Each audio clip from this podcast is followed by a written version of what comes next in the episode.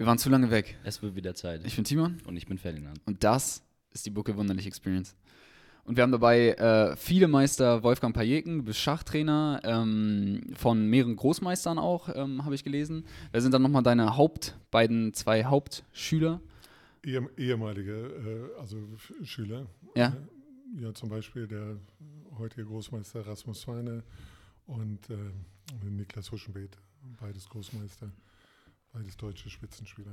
die auch äh, international, glaube ich, äh, gut bei Meisterschaften mitgemacht haben. Ne? Also ich glaube, bei der Weltmeisterschaft waren beide jetzt auch dabei. Ist es richtig? Ähm, nein, also Nicht ganz. das ist nicht ganz richtig. Also die haben im Laufe der Jahre auf Jugendweltmeisterschaften gespielt, äh, haben dort auch performt. Also im Erwachsenenbereich waren die im, im Weltcup sozusagen, wo man sich qualifizieren kann. Ja? weiter qualifizieren kann, dann zum Kandidatenturnier und dann am Ende Herausforderer von, von Carlsen werden kann, aber äh, da sind sie dann irgendwann auf dem langen Weg äh, ausgeschieden. Leider. Wie, wie, wie, wie kommt das? Dass, also was, was hast du bei den beiden Typen jetzt gesehen? Wa- Was schätzt du, warum die beiden so erfolgreich geworden sind? Jetzt im Gegensatz zu anderen vielleicht auch. Also wo ist da der Unterschied, weißt du, so zwischen dem richtig, richtig krassen Schachspieler und ähm, dem, der es auf Landesebene vielleicht. Was ja, weißt das du? ist halt ein großes Talent sozusagen, äh, was die mitbringen, aber auch, auch große Leidenschaft und Hingabe und, und, ja, und, und Fleiß auch. Also man, um es weit zu bringen, muss man wirklich das, das lieben, was man tut, Ja. sozusagen. Ja, und das war bei den beiden von Anfang an gegeben. Also natürlich ist auch Unterstützung der Eltern wichtig, Ja. wie überall im, im Jugendleistungssport. Das war auch gegeben bei den beiden. Ja, eigentlich denke ich sozusagen, es gibt vier Säulen, die man braucht. Also das Kind muss wollen, Eltern müssen wollen. Man braucht jemanden, der einem, der weiß, wie es geht, Ja, einem hilft. Ein. Trainer. Und, und Geld sozusagen. Diese vier, Okay. die, diese vier Säulen sind wichtig, um, es- um es weit zu bringen. Aber also der Hauptpunkt ist, dass die beiden einfach Schach geliebt haben und, und das einfach, einfach wollten sozusagen. Wie, wie würdest du sagen, ist da das Verhältnis jetzt so von, ähm, von den vier Säulen? Also was ist das Wichtigste oder wie kann man das einschätzen? Also das So? Wichtigste ist natürlich, dass man selber will, dass man das. Okay. Der einzige Spieler, äh, der einzelne Spieler. Das, das, was man tut, dass man das liebt sozusagen. Scheitern tut es aus meiner Erfahrung allerdings äh, oftmals äh, eher an der zweiten Säule, an den Eltern sozusagen. Ja? Echt? Ne, dass denen, ja, die äh, irgendwie ein bisschen eine Angst vor Schach haben, vor der, vor der Mächtigkeit sozusagen von, von Schach als Leistungssport, nicht? Also eine, Dass Kör- sie, eine wirklich eine körperliche Sp Bewegungssportart oder so, die ist ja eher ein Ausgleich sozusagen auch ähm, zur Schule und dergleichen. Ne? Und Schach und Schachtraining ist eher ähnlich noch wie Schule. Ne? Also so. viele, viele Eltern, so, die so ein bisschen ja, Wollen- wollen die dann nicht, ne? Angst haben, das zu intensiv zu betreiben, sage ich jetzt mal so. ah, Kom komischerweise. Also das ähm, interessant ja, dass, an den, dass es an den Eltern äh, scheitert oft. Äh, hätte ich jetzt eigentlich auch nicht so gedacht. Aber das ist, liegt auch daran wahrscheinlich, du trainierst da ähm, viele eher jüngere äh, Schachspieler auch. ja. Ähm, und da scheiden sich dann wahrscheinlich schon viele dadurch schon allein schon aus. Und die, die dann höher kommen, da ist wahrscheinlich das Verhältnis dann nochmal anders, was wichtig ist und was nicht. Also die, die älter sind dann. Naja, also die Frage ist ja grundsätzlich, egal welche Sportart man betreibt, sozusagen, will man Leistungssport betreiben, was, was macht das für einen Sinn sozusagen? Ne? Ja. Und in manchen Sportarten, wie, wie Fußball oder Tennis oder so, da träumen sicherlich, träumt, träumt man von einer professionellen Karriere, mit der man viel Geld verdienen kann. Im Schach insgesamt steckt nicht so viel Geld, da muss man schon sehr, sehr gut werden, sozusagen, wenn man da wirklich größere Summen verdienen will. Nicht? Und dann ist halt die Frage sozusagen, in was in- investiere ich meine Zeit, meine Kraft, meinen Intellekt sozusagen, investiere ich den in ein Medizinstudium oder in, in, in, in eine Schachgroßmeisterausbildung. Ne? Ja. Das ist, das, das ist glaube ich, insgesamt die Frage. Und aber oft ist es so, dass bei, also bei Jugendlichen und bei Kindern ist eigentlich immer diese Leid- Leidenschaft da, diese Hingabe sozusagen. Aber ähm, ja, irgendwie ist es aus nicht populär bei uns sozusagen und auch, auch vielleicht finanziell nicht sinnvoll sozusagen in Deutschland all in zu gehen sozusagen, was, was jetzt diesen, diesen Bereich ambitioniertes Leistungstraining geht und deswegen passiert das in Deutschland sehr, sehr wenig sozusagen. Okay. Ich, äh, wir hatten das eben gerade schon besprochen, ne? Wir wollen jetzt kurz unsere Assoziation machen. Ich wollte gerade jetzt ein bisschen ein kleines Intro, so ein bisschen was von dir hören. Aber jetzt haben wir uns natürlich drei Wörter überlegt. Ähm, Und ich habe es dir gerade schon erklärt, einfach das, was dir spontan einfällt, einfach raushauen. Äh, das sind jetzt auch keine fiesen Wörter oder sowas. Ähm, nicht lange drüber nachdenken, einfach, ja. Gut, dann fange ich mit dem ersten Wort an. Weltmeisterschaft. Mein allererster Gedanke war Fußball. Daran sieht man, dass Fußball natürlich äh, populärer ist als. okay, aber da ich wegen Schach jetzt hier bin, schlage ich mal den Bogen zu Schachweltmeisterschaften. Ja, gab es auch tolle Events, tolle Jugendevents, Jugendweltmeisterschaften, wo ich weit gereist bin. Zum Beispiel vor zwei Jahren in China, war eine tolle Reise. Da war ich insgesamt sieben Wochen. Ja. Ähm, ja, mir fällt mir gerade nicht ein. Okay. Turm. Turm. Einfach Ähm. Ähm, ähm, Turm Kiel fällt mir ein. Das ist äh, der Schach-Bundesliga-Club, für den ich äh, Te- Teammanager bin. Heißt jetzt allerdings etwas anders. Er heißt jetzt äh, Doppelbauer, also die, weil es da eine Fusion zwischen zwei Vereinen gegeben hat. Äh, ja, Turmspringen gibt es. Ähm, Turm ist natürlich auch eine Schachfigur.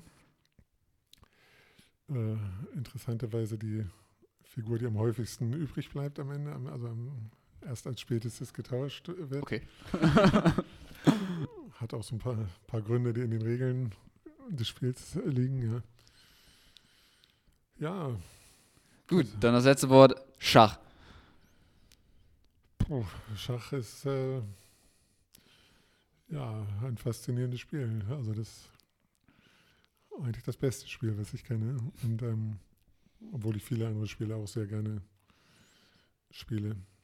Und wa- was ist das, was bei Schach das für dich so ausmacht? Also warum sagst du jetzt, das ist das beste Spiel, deiner Meinung nach? Also was, was, Was fasziniert dich? an ja, genau, was, was ist da jetzt so besonders? Sag Also ich mal, was ist, ist das? ist unendlich sozusagen. Also Ja, Also bei vielen anderen Spielen, Strategiespielen sozusagen, gibt es irgendwo ein, wo ein Ende, eine Perfektion sozusagen. Und beim Schach ist es unmöglich, diese Perfektion zu erreichen. ja, okay.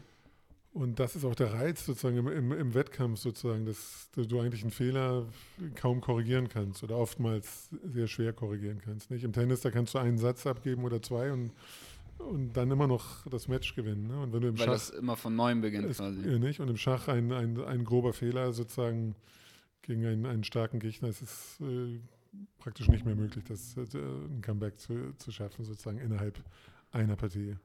Ja. Hm.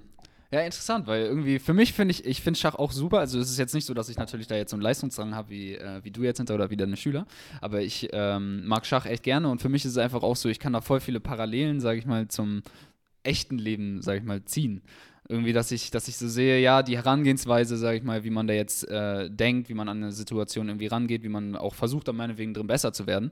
Ähm, das kann ich voll viel so auf Boxen oder auf unterschiedliches irgendwie anwenden. So, das, ich weiß nicht, ob du das kennst, so irgendwie auch, also selbst bei Boxen ist es so, aber bei Schach fast noch mal mehr, dass man so Sachen vergleichen kann, sage ich mal. Meinetwegen jetzt, ähm, wie, wie man für das Ganze trainiert, dass man sich das irgendwie richtig strukturiert, dass man vielleicht auch guckt, Inversion sozusagen, man beginnt vom Ende, vom, mit dem Endgame äh, be beginnt man ja oft beim Schach.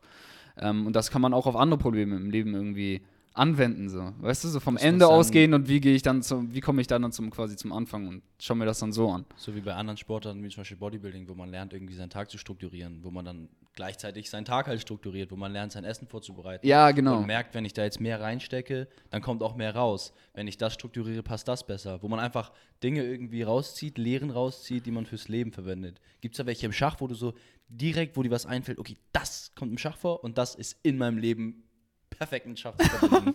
Also es gibt viele, viele Studien, die das sogar äh, wissenschaftlich untersuchen, sozusagen, die, die, Kom äh, die, die Kompetenzen, die äh, durch Schach und Schachtraining äh, geschult werden. Und also, man hat festgestellt, sozusagen, dass ähm, die schulischen Leistungen von Kindern, äh, die Schachunterricht haben, auf vielen Gebieten also ganz erheblich äh, steigen. Ja. Und nicht nur auf diesen Gebieten, wo man jetzt vordergründig dran denkt, so lo- logisches Denken oder, oder Rechenfähigkeit, auch auf denen, aber auch auf sozialen ähm, Gebieten nicht. Also zum Beispiel, also äh, Entscheidungen fällen, äh, Verantwortung für Entscheidungen übernehmen, ja, stimmt. mit den Konsequenzen von Fehlentscheidungen leben. Ähm, aber auch zum Beispiel jetzt, wenn ich an die unterschiedlichen Schachfiguren denke, ein Team von unterschiedlichen Charakteren lenken und, und, und, und, und zusammenspielen Ja. lassen. Ne? Also da gibt es Studien, wo Vergleichsklassen untersucht werden, die, die eine hat Schachunterricht, die andere nicht. Und im Grundschulalter ist es so, dass bei denen, die Schachunterricht haben, die, die Schulnoten um, um bis zu eine Note steigen. Das ist echt, Boah. das ist echt wirklich Das erstaunlich. ist richtig viel. Eine Note, ne? Das- prozentual, das ist ja so eine Riesensteigerung. Das ist, das, ist, das ist wirklich viel. Nicht? Und ich selbst habe die Erfahrung gemacht, dass ähm, eigentlich alle Kinder, die seriös Schach betrieben haben im Jugendalter, dass die, die im Leben auch sich sehr gut zurechtfinden, sagen wir es mal so. Die gehen nicht immer so einen geraden, äh, ganz klassischen, herkömmlichen Weg, wie man sich das, wie vielleicht irgendwelche spießigen Eltern sich das wünschen. Aber ähm, sie kommen alle sehr gut zurecht. Sie können sich alle sehr gut organisieren. Sie können alle sehr gut ähm, äh, Selbstverantwortung äh, übernehmen und, und, und, und, und tragen. Also insofern hat, hat Schach da schon, schon was Gutes.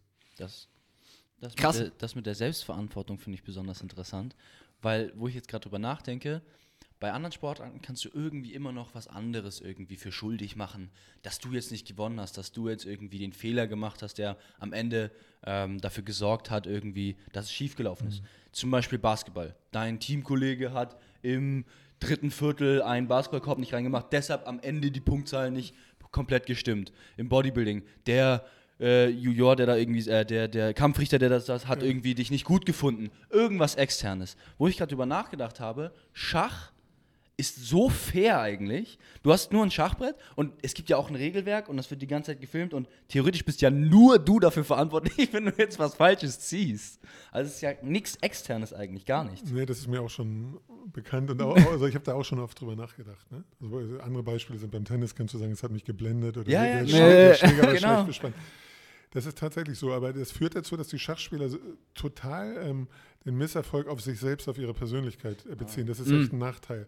Also die, die Schachspieler, die sagen halt nie, ähm, oder sehr selten sagen sie, ah, ich habe ich hab schlecht gespielt oder ich habe ich hab das Endspiel misshandelt oder so, sondern die sagen, du wirst immer hören, oh, ich bin so blöd, ich bin so doof, ich bin ein, ein, ein Vollidiot. So, so, so, so kommen die wieder. Also die beziehen das extrem aufs, auf, auf, auf sich. sich selber. Ne? Das ist sicherlich vielleicht für das Leben dann, wie du sagst, ein Vorteil, aber es kann auch, auch ein Nachteil sein, wenn man sich, sich selbst dann ähm, echt geißelt und da eine verlorene Partie über, über Tage mit, mit sich schleppt und, und Hört sich psychologisch Ja, aber ich hätte, ich, anstrengend ich hätte jetzt sogar eigentlich Ganze. gedacht, dass das führt vielleicht dazu, also dass, dass es was Gutes ist, das führt vielleicht dazu, dass die Leute irgendwie dann nochmal mehr trainieren oder dass sie dann halt sehen, so ja, ich kann was an der ganzen Sache auch ändern. Da habe ich zwar jetzt den Fehler gemacht, aber es war ja wirklich mein Fehler und ich kann den nächstes Mal wieder nicht machen.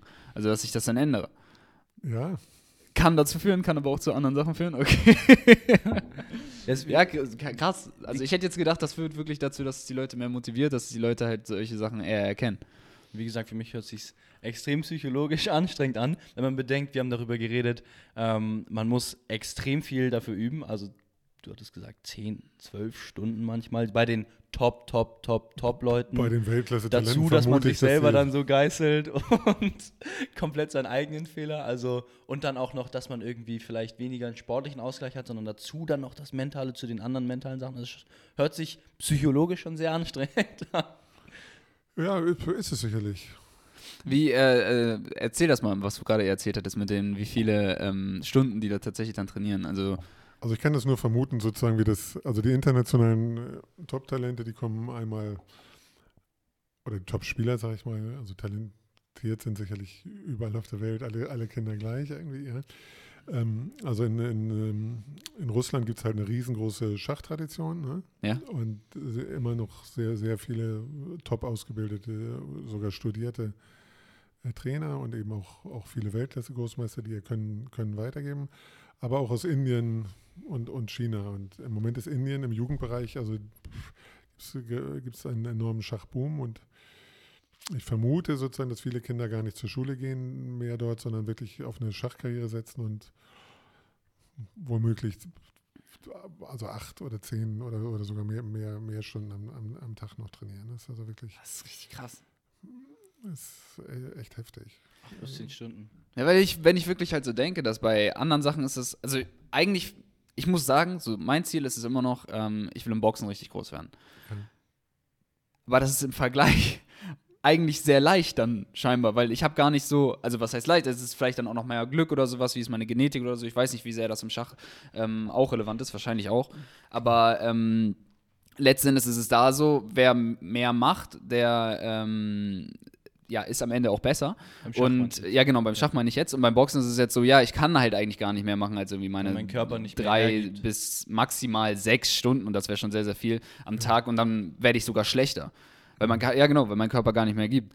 Und beim Schach ist es, ich weiß nicht, ob, ob man irgendwo auch eine Grenze erreicht, ab der man irgendwie schlechter Ja, wird. se- selbstverständlich gibt es auch, auch eine Ermüdung und es gibt auch sowas wie, wie super, ich glaube, Superkompensation und sowas Ja. gibt es bestimmt auch im Schach, dass du natürlich irgendwann nach harten Trainingsphasen wieder äh, Pausen einlegen musst, sozusagen, um das Gelernte zu verarbeiten. Und sicherlich kannst du äh, direkt, also einen Tag vor dem Wettkampf nicht, nicht, nicht super heftig äh, trainieren und vielleicht direkt nach dem Wettkampf, nach dem anstrengenden Turnier bist du auch noch eine, ein paar Tage kaputt. äh, kaputt und, und kannst nicht hö- höchste Intensitäten trainieren sozusagen. Aber letzten Endes würde ich schon unterschreiben, viel hilft viel sozusagen. Ne? Also, also, viel. ne? also, also je, je mehr du machst, desto, desto besser ist es. Ne? Auch, Ja. auch, auch selbst, selbst auf die Gefahren, dass du dich für den Moment mal übertrainierst sozusagen. Das würde ja sozusagen beim Boxen oder so, wird es könnte, dro- droht ein körperlicher Schaden sozusagen, dass eine Sehne sich entzündet oder, oder Ja. was weiß ich. Ja. Ne? Und das ist halt im Schach äh, vielleicht äh, ni- nicht unbedingt gegeben, dieses Risiko. Ne? Das ist vielleicht e- eher ein Risiko, dass du keine Lust mehr hast oder, oder sowas. Mhm. Ja? Aber wenn du, ähm, also ein großer Teil von Schachtraining ist auch Aufgaben lösen. Ich sag mal, je, je mehr Aufgaben du löst, letzten Endes, des- desto besser. Nicht? Und wenn du dann mal müde bist, dann okay, dann schläfst du dich ein, zwei Tage wieder aus und dann, dann, dann geht's wieder. Ne? Wie gehst du dann damit um? Also jetzt für deine Schüler, dass, dass du dafür sorgst, sag ich mal, dass sie jetzt nicht ins Übertraining gehen. Also hast du irgendwie Strategie für dich gefunden? Machst du, machst du halt zum Beispiel nach dem Wettkampf äh, kein Training mit denen erstmal? Nein, ja, das machen die schon von, Von alleine. alleine. Also es ist insgesamt so, dass es in, in Deutschland, es gibt nicht so eine gut ähm, äh, funktionierende äh, leistungssportliche Struktur, wie du dir das jetzt vielleicht fest, äh, vorstellst. Also, also schon, schon das, wenn ich jetzt das Wort Trainingsplan sage, also schon das ist, ist eher selten. Ne? Es haben wirklich nur die, Echt? allerbest, die allerbesten Kaderspieler. Ne? Also die meisten daddeln irgendwie so rum, nicht? Die kaufen sich hier mal ein Schachbuch und da spielen sie mal ein Turnierchen und, und, und da nehmen sie mal ein, irgendwo ein Trainingsstündchen und so. Und das ist aus meiner Sicht ein Grund, warum, warum insgesamt äh, Deutschland es nicht schafft, äh, in, in, die Weltkla in die absolute Weltklasse mit, mit, mit einzelnen Können vorzustoßen. Ne? Weil eigentlich haben wir eine sehr gute Struktur, nicht? Wir haben also Schach ist sehr, relativ populär, wir haben also sehr, sehr, viele Mitglieder im, im Ja. Deu- Deutschen Schachbund. Ähm, dann haben wir eine sehr gute Struktur, was Grundschulschach betrifft. An fast allen Grundschulen ist es mittlerweile en vogue, ähm, so kleine, kleine Schulschachgruppen anzubieten. Das heißt, die Kinder lernen sehr frühzeitig Schach. Ja, ja dann haben wir eine sehr gute Turnierlandschaft. In Deutschland gibt es sehr, sehr viele Turniere, auch sehr viele Kinderturniere. Wir haben Geld, um uns Bücher zu kaufen, um uns Trainer zu engagieren, um uns Computer zu kaufen. Äh, Und trotzdem, der letzte Schritt sozusagen in die Weltspitze, äh, der klappt nicht so gut. Ne? Ein Grund ist, wie ich vorhin schon sagte, eben diese, dieser finanzielle Aspekt. Lohnt es sich wirklich sozusagen? Ähm, aber der andere Grund ist, glaube ich, ähm, dass nicht früh genug äh, mit höchster Intensität äh, trainiert wird. Also ich hatte mir mal von anderen Bundestrainern ähm, Trainingspläne besorgt, vom, vom Schwimmen, Schwimmen, also Bundestrainer aus anderen Sportarten, also Schwimmen hatte ich damals genommen, Hockey und so weiter. Also da gibt es also viele Jugendliche, die wesentlich strukturierter und, und, und, und intensiver schon im, im Jugendalter trainieren. Hätte ich jetzt auch nicht gedacht, so, dass gar kein Trainingsplan irgendwie, dass das so ein Unwort ist schon fast, weil das ist so das Erste eigentlich, was mir jetzt einfällt, wenn ich überhaupt an Sport denke. Das kommt vielleicht auch daran, dass ich früher halt Bodybuilding gemacht habe, wo man sich dann selber so Ja. strukturiert und wo das eigentlich eines der wichtigsten Sachen ist. Mhm. Aber ähm, das hätte ich jetzt schon gedacht, dass selbst auf der untersten Ebene, sag ich mal, das ganz klar ist, so dann mache ich das, Ja. dann mache ich das und dann irgendwie, Das passiert leider nicht. Also, das, äh, also, also dieses Thema Trainingspläne hat mich immer sehr interessiert, also aus Trainersicht Ja. sozusagen. Und habe da viel gegoogelt und viel gelesen. Und ich komme halt tatsächlich auch immer bei Bodybuilding an, ja, oder bei Marathonlauf. Das ist Ähm, ja, und ähm, ja, also es ist, wie gesagt, die Summe, der, also wir haben die Gründe alle schon genannt, warum, warum es nicht so ist. Ja? Also einmal ist es sehr anstrengend, dann ist die Frage, ob es sich lohnt sozusagen, und dann ist eine gewisse Sorge bei den Eltern sozusagen, was, was den Kopf des Kindes zu sehr zu, was weiß ich, zu belasten. Zu überfordern, ja. Und so weiter. Ne? Und Ja, klar, äh, dann liegt es wirklich an den einzelnen Kindern quasi selber so. Nicht, ähm, weil ich wollte da vorhin eigentlich schon fragen, als du äh, über quasi die Schulzeit dann und so geredet hast und meintest ja auch selber, du hast erst mit 16 angefangen und das war, sei wohl relativ spät. Ist das wirklich so, ich habe das paar Mal gehört, dass ähm, beim Schach muss man irgendwie früh anfangen, weil, weil sich dann auch wirklich noch was verändert irgendwie im Gehirn irgendwie und später ist es einfach nicht mehr möglich dann aufzuholen? Also es gibt Beispiele für Großmeister der erweiterten Weltklasse, die später angefangen haben. Ja. Ähm, also deswegen glaube ich schon, dass es möglich ist, auch in etwas fortgeschrittenem Alter noch, noch Fortschritte zu machen. Es gibt allerdings zwei ganz wichtige Sachen, die einen dabei daran hindern. Also das eine ist natürlich Selbstvertrauen. Nicht? Wenn du jetzt 24 bist oder so und siehst, dass irgendwelche 16-Jährigen besser sind als du, dann kann das natürlich sehr schnell dein Selbstvertrauen knacken. Und dann kannst du sagen, ja, das schaffe ich eh nicht mehr. Die sind so schnell, die denken so schnell und sind, sind so gut. Ne? Dann, das könnte sozusagen ähm, dafür sorgen, dass du den Mut verlierst. Ähm, und das andere ist natürlich, ähm, du brauch, musst natürlich irgendwann dann auch äh, eine berufliche Perspektive für dich entwickeln. Du musst Geld verdienen, du musst äh, studieren oder, oder sowas. Ne? Ja, wenn du reiche Eltern hast sozusagen, die, die und, und äh, keine finanziellen Sorgen hast und beschließt jetzt mit, mit 22 oder so, äh, ich mache jetzt Schach total, dann kann es sicherlich noch ziemlich weit gehen. Also ich denke, dass man Weltmeister vielleicht dann nicht mehr werden wird, aber halte es für möglich, dass man dann, dann schon noch Großmeister wird. Ne? ein sehr berühmter russischer Großmeister, äh, Kortov heißt er, der hat auch erst im jungen Erwachsenenalter wirklich ganz hart angefangen zu trainieren und hat es immerhin noch ins, ins Kandidatenturnier geschafft. Also die, das Kandidatenturnier ist das, wo sozusagen die letzten zehn den Herausforderer des Weltmeisters ermitteln. Aber gut, heutzutage ist es, ist es wirklich so, dass immer schneller, immer jünger. Ne? Das ist gerade wieder der Rekord für den jüngsten Großmeister aller Zeiten, ist gerade schon wieder gebrochen worden. Ja, das ist irgendwie zwölf Jahre und ein paar Monate. ne? Auch ein Inder.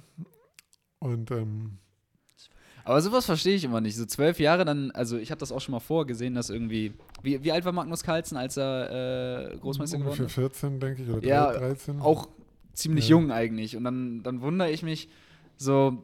Wie, viel- wie viel ist beim Schach wirklich dann, also klar, du sagst jetzt Training ist wichtig, aber wie viel ist dann So das viel- Training, so wenn die halt Zeit so hatte er früh ja schon an, ja genau, so viel, so viel Trainings- oder Erfahrungszeit hat er ja noch gar nicht, wenn er so früh schon Großmeister werden kann. So, Naja, wenn du, wenn du noch nie zur Schule gegangen bist, sozusagen, von, von, von kleinst auf sozusagen den ganzen, ganzen Tag äh, Schach trainierst, und das halte ich für sehr wahrscheinlich, dass es in Indien so gemacht wird. Und ähm, also ich habe auch, auch Kinder gesehen, sozusagen äh, indische Kinder, die während sehr anstrengender Turniere zwischendurch dann noch äh, trainiert haben. Da würde man ja eigentlich, man würde ja eigentlich denken, das ist totaler Quatsch. Ja, du belastest dich zu doll und du kannst dann gar nicht äh, Höchstleistung bringen. Aber es ist so, dass die wahrscheinlich dieses, diese Turniere sozusagen gar nicht äh, nach dem Erfolgsprinzip ähm, betrachten, sondern auch nur als. Training. Übung. Übung. Es ist einfach nur Übung.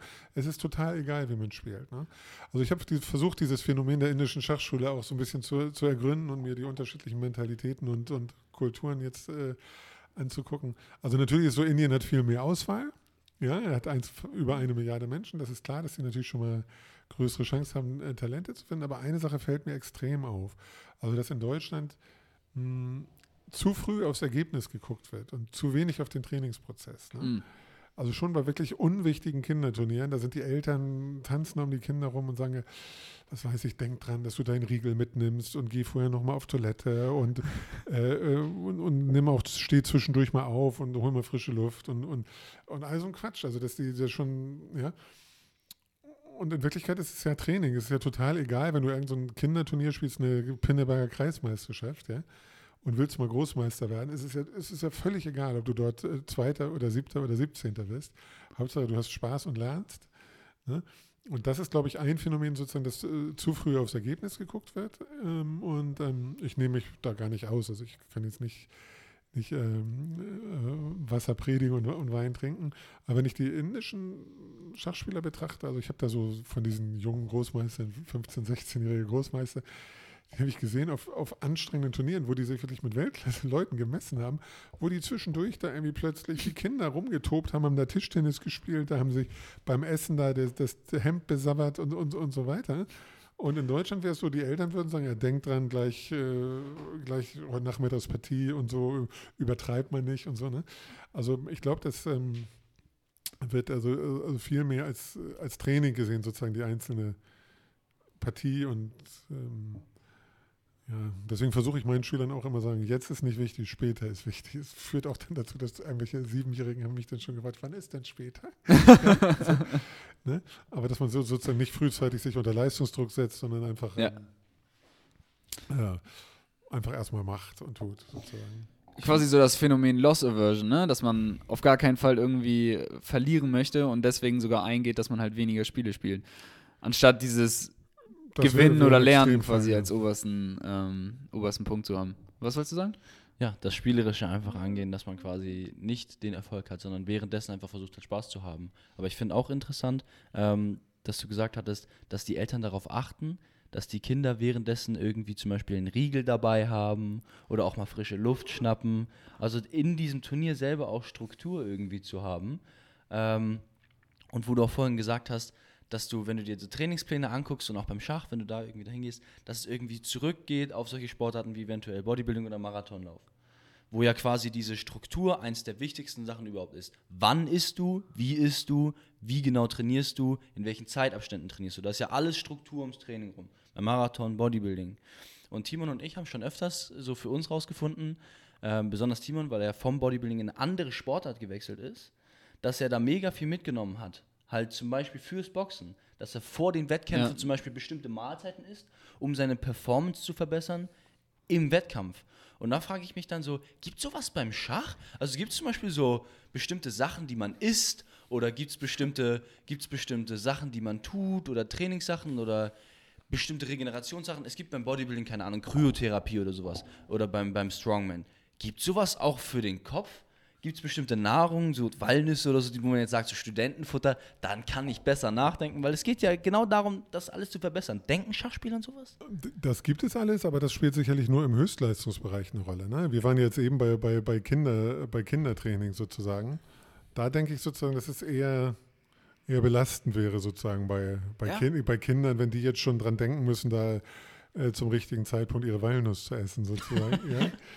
ähm, aber im Höchstleistungsbereich äh, sicherlich. Also, wird, also Ausgleichssport ist, ist absolut wichtig, aber sicherlich auch äh, Entspannungstraining, Ent- Entspannungsübungen und, und Ernährung ganz bestimmt auch. Also ähm, Problem ist, dass die Spitzenkönner natürlich äh, ihre Geheimst Geheimnisse nicht so gern äh, verraten.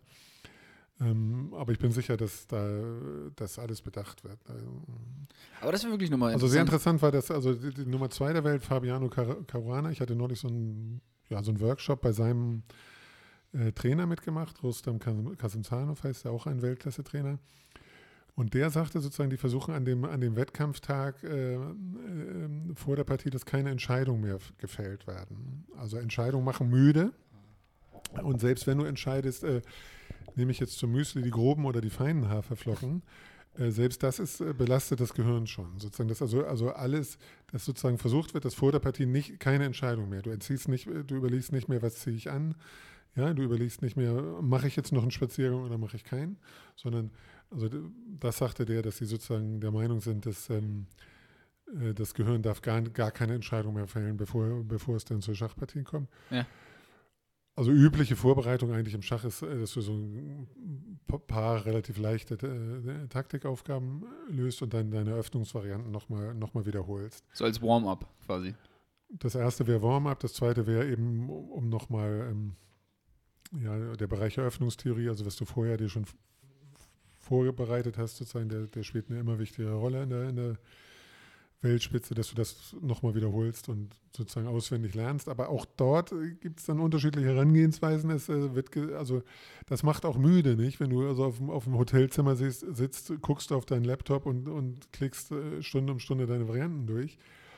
Nicht? Also, also Magnus Carlsen, der Weltmeister zum Beispiel, der ist körperlich sehr, sehr fit und dem wird nachgesagt, dass ein Teil seines Erfolges natürlich neben seinem unfassbaren Können und seinem Talent, aber auch so ein bisschen darauf zu, zurückzuführen ist, dass er eben dieses Spiel nicht so sehr mitmacht wie, wie andere Weltklasse-Großmeister. Dass der sozusagen, also ich sag mal, wenn der die Wahl hat, wiederhole ich nochmal meine Variante oder mache ich einen Spaziergang, dann wählt er den, Hm. eher, eher den Spaziergang sozusagen. Ne? Aber üblich ist es heutzutage, dass die, die Profis, die sitzen auf dem Zimmer und, und, und gucken auf ihren, ihren Laptop sozusagen. Und ähm, ich denke, das macht, macht eher müde sozusagen. Das ist aus meiner Sicht eher, eher eine Sache, die man äh, vor dem Turnier machen muss. Und, und während des Turniers so wenig wie möglich. Andererseits spielt die Eröffnungstheorie so eine große Rolle. Ne? Und das ist so, so ein Riesenbereich, den, ja, und wenn, wenn die Variante kommt, die du untersucht hast und, und, und das, das alles zu erinnern, sozusagen, ist, ist schwierig. Das kann eben die entscheidende Hilfe sein, dass du es vorher gerade nochmal angeguckt hast. Ja. Die, apropos müde, wie lange geht ein Spiel? Also üblicherweise so drei bis vier Stunden, aber im Weltklassebereich dann bis zu sieben Stunden. Also im Moment läuft gerade sogar eins, ein Quali Qualifikationsturnier für, für die äh, fürs Kandidatenturnier zur Weltmeisterschaft. Grand Swiss heißt das. Das ist gerade jetzt in Lett Lettland. Habe ich gestern eine Partie verfolgt von einem befreundeten Großmeister, der hat sieben Stunden gespielt. Also sieben Stunden gibt dir das mal. Ja. Fertig. Und man muss sagen, es ist sogar, man muss sagen, es ist sogar ein bisschen verkürzt worden. Glaub, es, es, war früher gab es noch, noch mehr Bedenkzeit sozusagen, wo teilweise die Partien dann noch abgebrochen wurden und an einem anderen Tag dann weitergespielt wurden. Heutzutage, wo die Schachcomputer so stark geworden sind, hat man das abgeschafft, sozusagen, dass die Partien unterbrochen werden, also damit du zwischendurch keine Computerhilfe nehmen kannst, sondern es wird dann irgendwann gegen Ende der Partie wird die Zeit dann doch verkürzt und es muss muss zu Ende gehen. Aber ich glaube, ich kann mich sieben Stunden auf nichts konzentrieren. Also es gibt, glaube ich, nichts, wo ich sieben Stunden konsequent dranbleiben könnte. Das, Allein schon das muss man ja trainieren. Ja, es ist unfassbar, wie, wie, wie stark die Konzentrationsleistung von den Weltklasse-Leuten ist. Ne? Sieben Stunden. Also heutzutage, wo alles im Internet übertragen wird, da siehst du eben nicht nur die Übertragung der Partien, sondern du siehst auch, wie die Typen am Brett sitzen. Und es gibt aber einigen Leuten, da habe ich schon mich gefragt, oh, oh, Mist, ist meine Verbindung zusammengebrochen, weil der so still sitzt und sich gar nicht bewegt. Ja, der ist also so so so einem Status, in so einem Flow, so unfassbar konzentriert. Ne? Und, und ähm, also das sind schon wirklich äh, fantastische Höchstleistungen, die die Weltklasse-Spieler da äh, vollbringen.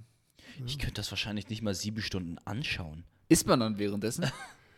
Also keine großen Sachen, aber die haben so ein, also so wie, da sind wir wieder bei dem kleinen Riegel oder so, also so ein paar, okay. einen kleinen Nussriegel oder, oder irgend sowas oder, oder ein Keks oder, oder ein bisschen Apfelschorle oder sowas. Äh, eine, Kleinigkeit nehmen sie dann doch zu sich. Wenn du zu, zu viel nehmen würdest, das würde ja den, den Magen dann wieder äh, belasten und, und Kräfte vom Gehirn abziehen. Aber da ist auch keine Pause dazwischen, zwischen den sieben Stunden. Nein, das ist einfach du darfst natürlich, wenn der, wenn der, Gegner im Zug ist, dann kannst du mal ein bisschen dich entspannen, mal, auch mal aufstehen sozusagen. Ja. Da gibt es auch unterschiedliche Charaktere. Manche stehen ständig auf, aber es gibt auch welche, die ständig sitzen. Also die, die ununterbrochen am Brett sitzen und auch, auch während der Gegner, während die Bedenkzeit des Gegners läuft, dann, dann selbst auch noch viel investieren sozusagen. Kommt natürlich auch vom Verlauf, hängt auch vom Verlauf der Partie ab. Ne? Hattest du nicht sogar erzählt, dass du mal ähm, zwei Spiele hintereinander gespielt hattest, also an einem Tag? Es gibt auf den Amateurturnieren gibt es auch äh, Turniere mit Doppelrunden, wo dann zwei Partien gespielt werden.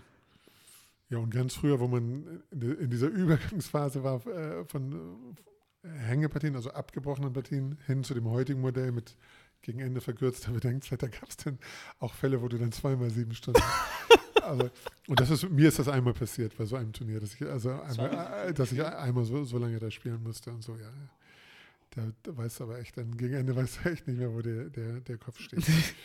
und dann musst du wahrscheinlich trotzdem am nächsten Tag auch noch, oder? Am nächsten Tag geht es dann weiter, ja. Aber man muss eben, also es ist so, dass die, die Weltklasse-Sportler, die sind das natürlich auch, auch gewohnt. gewohnt ja. die, die, trainieren natürlich auch, auch so. Ne? Die lösen natürlich auch am Stück dann Aufgaben oder analysieren untereinander ständig. Ne?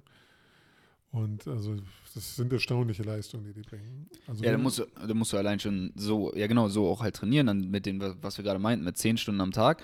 Ähm, sieben Stunden am Tag solltest du ja am bestmöglich dann wirklich trainieren, wenn du das dann optimal gleich machen willst. Zumindest quasi, ne? mal, mal, am Stück, ja. äh, äh selbstverständlich. Ne? Ich meine, auch als Marathonläufer, da trainierst du ja nicht jeden Tag Marathon, ja, aber du, irgendwann musst du es mal machen, ja. sozusagen im Training ganz, ganz hohe Belastungen gehen, ja. Ja, es ist erstaunlich, was für Power die auch haben, auch nach der Partie. Ne? Ist ja also üblich, wenn du die Partie gespielt hast, dass du hinterher dann mit deinem Gegner analysierst. Die Partie, Okay. also du guckst, was du falsch gemacht hast, wo die kritischen Momente waren, wo du dir nicht sicher warst. Mit dem Gegner gemeinsam. Mit, mit dem Gegner. Das ist, gehört eigentlich zum guten, guten Ton, dass, dass man hinterher miteinander analysiert. Gut, es gibt auch welche, die sind dann sauer, weil sie verloren haben und hauen ab, aber in der Regel an- analysiert man miteinander. Und es ist erstaunlich, was die Weltklasse-Leute dann noch für eine Power haben. Ne? Wenn, ich habe also mitunter schon mal gegen solche, solche Top-Leute gespielt und auch viele Stunden durchgehalten sozusagen. Hm? ja. Und dann bist du- ich, wenn ich dann hinterher total kaputt bin, dann fangen die noch an zu schwatzen und sagen, ja, maybe äh, Queen äh, H4 and the babababa und können noch gleich, äh, also im Kopf dann Das rekonstruieren. Ja, das kann eigentlich jeder Schachspieler, aber auch mit, mit höchster Intensität dann noch äh, sich mit, auch weiter mit dir über die Partie unterhalten und, und, und auch blind, also ohne Ansicht des Brettes, weiter die Partie analysieren und Varianten diskutieren und Ja. also das kann eigentlich jeder Schachspieler, aber die, die äh, sind dann also sozusagen nicht müde und können immer noch weiter sozusagen. Ne? Und ähm, es ist schon erstaunlich, was die, was, was die äh, trainiert haben im Laufe, Laufe der Jahre und was, was die äh, können dann. Ja. Aber das. Sorry. Dass man sich mit seinem Gegner unterhält, was für Fehler man gemacht hat, finde ich, sagen, ja. finde ich total interessant. Weil man, ich könnte jetzt irgendwie denken, ja, vielleicht trifft man ja auf den Gegner nochmal und dann kennt er irgendwie die Fehler irgendwie. Aber ich finde das total cool eigentlich, dass man, dass man sind selbst alle wenn man so verloren gemeinsam, hat ja. und dann so gemeinsam irgendwie das Ganze analysiert und guckt, was man falsch gemacht hat. Finde ich voll cool. Naja, jede Partie ist einzigartig. Ne? Also die Eröffnung, die kann schon nochmal kommen. Da wirst du ihm sicherlich nicht deine Geheimnisse verraten, wenn du da jetzt gerade noch einen, noch einen tollen Zug äh, wie in, in petto hast. Das wirst du ihm nicht sagen, aber nach der Eröffnung ist es, ist es halt total einzigartig. Also da braucht man keine, keine Angst zu haben, dass man äh, da irgendwas verrät. Und naja, äh, zu keinem Zeitpunkt bist du so nah dran äh, wie direkt nach der Partie. Ne? Da weißt du noch ganz genau, was du gedacht hast ähm, welche Varianten du berechnet hast und das dann eben mit einem gleichwertigen Menschen aus, auszutauschen sozusagen, das, das, cool. das bringt weiter. Ne? Das, Mhm. das bringt weiter. Und Aber kriegt man da nicht so Denkmuster oder sowas zumindest von dem Gegner mit? Irgendwie, die dann halt so Tendenzen, die immer ähnlich sind oder wie so? ja, also letzten Endes ist jede Partie wieder neu. Aber natürlich ist es schon interessant. Also das ist also schon sehr interessant sozusagen zu sehen, wie, ein- wie ein anderer, wie ein anderer tickt. Ja. was der gut kann, was der nicht gut kann, also wo der ähm, an, anders gedacht hat sozusagen, wo man selber vielleicht seine Stellung überschätzt oder unterschätzt hat. Hm. Das ist ein sehr wichtiges Thema im Schach. Also überschätzen, unterschätzen. Also überhaupt Stellungsbewertung ist sowieso ein ganz wichtiges Thema. Aber ich, es ist sehr gut, wenn man äh, eher so ein bisschen sich überschätzt sozusagen. Ja? Ah, Mit dem, So ein ganz, ja, natürlich darf man nicht unobjektiv werden, ne? aber so ein, so ein also man, man darf den Blick für die Objektivität natürlich auf keinen Fall verlieren, aber so ein kleines bisschen so, selbstbewusster sein und immer denken, nee. So risikoliebender sozusagen ein bisschen mehr. Oder was ist Ja, liebend, aber halt. Risikoleben ist noch, das ist vielleicht jetzt schon wieder übertrieben, aber es, Okay. also es gibt zum Beispiel einen Schachweltmeister, Mi- Michael Thal, einen, einen begnadeten Angriffsspieler sozusagen, ähm, der Magier von Riga in Lette. Ja, also wurde er genannt. Der hat, der hatte, also der hatte, ähm, ja, bei dem, also der hat einen, einen Angriffsstil, einen übertrieben mutigen Angriffsstil gepflegt, wo hinterher oft rauskam, dass se- seine Angriffsmuster nicht korrekt waren. Aber in der Partie ist es den Gegnern nicht gelungen, das zu widerlegen. Nicht? Also er hat sie überrollt und hinterher kam raus, ja, ja, das war ja gar nicht korrekt sozusagen. Ne? Und der hat, glaube ich, auch ähm, dieses Sprichwort geprägt, es ist ein Schachspieler, der sich überschätzt, ist besser ein Schach, als ein Schachspieler, der sich unterschätzt. hm. Ha. Ne? Wie sehr überträgt sich das jetzt auf den anderen Spieler mit diesem Überschätzen und diesem Selbstbewusstsein? Weil beim Boxen gibt es ähm, zum Beispiel vorher diesen, diesen Showdown, diesen Staredown, wo man auch psychologisch den anderen vielleicht so ein bisschen einschüchtert. Und im Boxen allgemein gibt, hat Mike Tyson zum Beispiel gesagt, es geht darum, seinen Gegner schon vorher fertig zu machen. Also, wenn du den Gegner vorher schon fertig gemacht hast, hast du eigentlich schon gewonnen. Und er hatte gesagt, er hat die Leute im Ring immer beobachtet und sie wie so ein Raubtier nicht mehr, nicht mehr aus seinem Blick gelassen. Und er hat gesagt, die hatten schon vor dem Kampf verloren, er hatte vorher schon gewonnen. Wie sehr ist sowas beim Schach übertragbar? Also, gibt es da auch so psychologische Ja, es Mind Games. Ja, genau. Gut, es gibt, wird jetzt nicht so gezielt genutzt, Mindgames, aber es ist schon, ähm, also gerade der besagte Michael Thal, der hatte auch einen, einen, einen magischen, äh, geradezu hexerischen Blick. Also da gibt es un, unfassbar tolle Aufnahmen, wie der guckt. Also ich denke schon, es, es gibt Spieler, die strahlen Selbstbewusstsein aus. Und ich denke, das hilft. Das schüchtert auch ein. Und die dann. beiden letzten, also der aktuelle Weltmeister Magnus Carlsen, der hat auch, ähm, ja, viele sagen so ein, sagen sogar ein pflegelhaftes Verhalten am Brett. Also der hat so ein bisschen, naja, der, also der strahlt aus sozusagen, dass ihm das eigentlich alles egal ist. So, so, also der ist irgendwie so ein bisschen so eine Überheblichkeit und das kann ich mir schon vorstellen, dass es den Gegner beeinflusst und, und dann eben der, einer seiner gro großen Vorgänger, äh, Gary Kasparov, Ja. der hat halt immer nochmal sich die Uhr abgenommen, die Uhr zur Seite gelegt, die Ärmel hochgekrempelt und nochmal so eine, ja, und hat aber auch, auch Grimassen geschnitten am, am, am Brett und so. Und ich weiß nicht, ob die das selber brauchen, um so eine gewisse Show. Es gibt ja auch so Pianisten, die dann ja so extrem Äh. äh, sich reinhängen oder, oder auch ein Gitarrist oder was, ob, ob, ob das mit dazugehört, ob die sich selbst sozusagen um das Letzte aus sich rausholen rauszuholen, das machen. Aber ich denke, das wirkt auch auf den Gegner. Ich denke, das wirkt auf den Gegner. Also ich kenne Gegner, wo, wo ich extreme Selbstvertrauen, extreme Stärke spüre. Und ich würde sogar so weit gehen, ich spiele lieber gegen einen, der einen Tick stärker ist, aber das nicht so ausstrahlt, als gegen einen, der einen Tick schwächer ist und eine, so, so einen totalen Ehrgeiz, Willenskraft ausstrahlt. Ah. Wie kommt das? Schwer zu sagen. Ich, hab- das habe ich auch schon mal untersucht. Also ich spiele deutlich stärker gegen Gegner, die ich gern mag, als gegen Gegner, die ich nicht so gerne mag. Hm. Das ist äh, ganz erstaunlich. Wenn man sowas weiß, kann man das jetzt natürlich auch gegen dich verwenden. Also, wie sehr wird im Schach jetzt zum Beispiel. Extra so vorbeleidigen. ja, also. Es ging ja theoretisch, wenn ich jetzt zum Beispiel erfahre, der und der mag diese charakterlichen Eigenschaften nicht und der spielt schlechter gegen Gegner, die jetzt zum Beispiel er nicht mag. Und wenn man das von Top-Leuten erfährt, und ich habe jetzt ein Team hinter mir, das richtig meinen Gegner analysiert. Ich meine, das gibt es in jeder Sportart, dass wirklich Leute, also bei uns beim Basketball gab es das selbst in der Jugendbasketball-Bundesliga, dass wir die Gegner analysiert haben.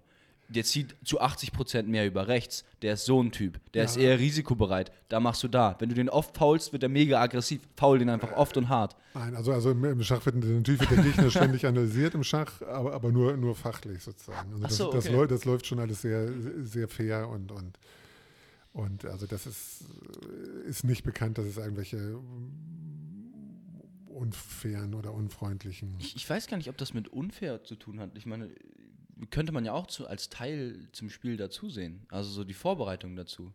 Die Vorbereitung. Faulen jetzt? Ja, aber irgendwo ist ja die Grenze vom. vom, vom Meinst du jetzt Ja, Faulen? also jetzt aufstehen beim Schachspiel und jemandem eine Backpfeife geben, ist vielleicht. Ja, es gibt sicherlich schon, eine, also es gibt welche, die unterm Tisch dann mal, äh, vielleicht durch mal mit den Füßen treten. Dann mal. das das, das gibt es sicherlich, aber also jemand, der systematisch, äh, absichtlich in diese Richtung arbeitet, das, das gibt es eigentlich nicht. Okay. Also gerade in der Weltklasse, die haben alle untereinander größten Respekt vor ihren intellektuellen Leistungen sozusagen. Die wollen das wirklich fair, fair auf dem, auf dem, auf dem Schachbrett äh, klären. Das ist eher im unteren Bereich, würde ich sagen, im, im Amateurbereich, oder wo jemand sagt, ja, der hat es nötig sozusagen, der tritt dann nochmal. Oder Ich, ja, man könnte ja auch viel Knoblauch essen oder so, damit man stinkt. Oder, oder, das ist auch geil, Oder- um den Gegner zu irritieren. Das auch es gab Idee. vor Jahren, gab es da mal eine lustige Pressemeldung, dass es sogar da irgendwie so ein äh, einen Prozess gab, wo irgendeine Mannschaft äh, die, die ganze Zeit rumgepupst hat, sozusagen. Und die, die, anderen, die anderen sind dann sogar noch, haben da vor irgendein Sportgericht gezogen, deswegen. Aber das, das, das, ja, Sie ja. haben uns vollgepupst. so, so, ne? Aber das ist, glaube ich, eher, eher, eher, eher lustige Einzelfälle sozusagen. Also das, das gibt es nicht. Aber einen souveränen, festen, selbstbewussten Händedruck und, und ein forsches Auftreten beim Erscheinen am Brett, ja, das spielt sicherlich eine Rolle. Also damals beim WM-Kampf Ka- Kasparov-Karpov, da gab es solche Sachen, dass der eine extra dann ein paar Minuten zu spät gekommen ist. Also, Und dann läuft die Uhr, wird die Uhr läuft schon dann, dann von deiner Bedenkzeit.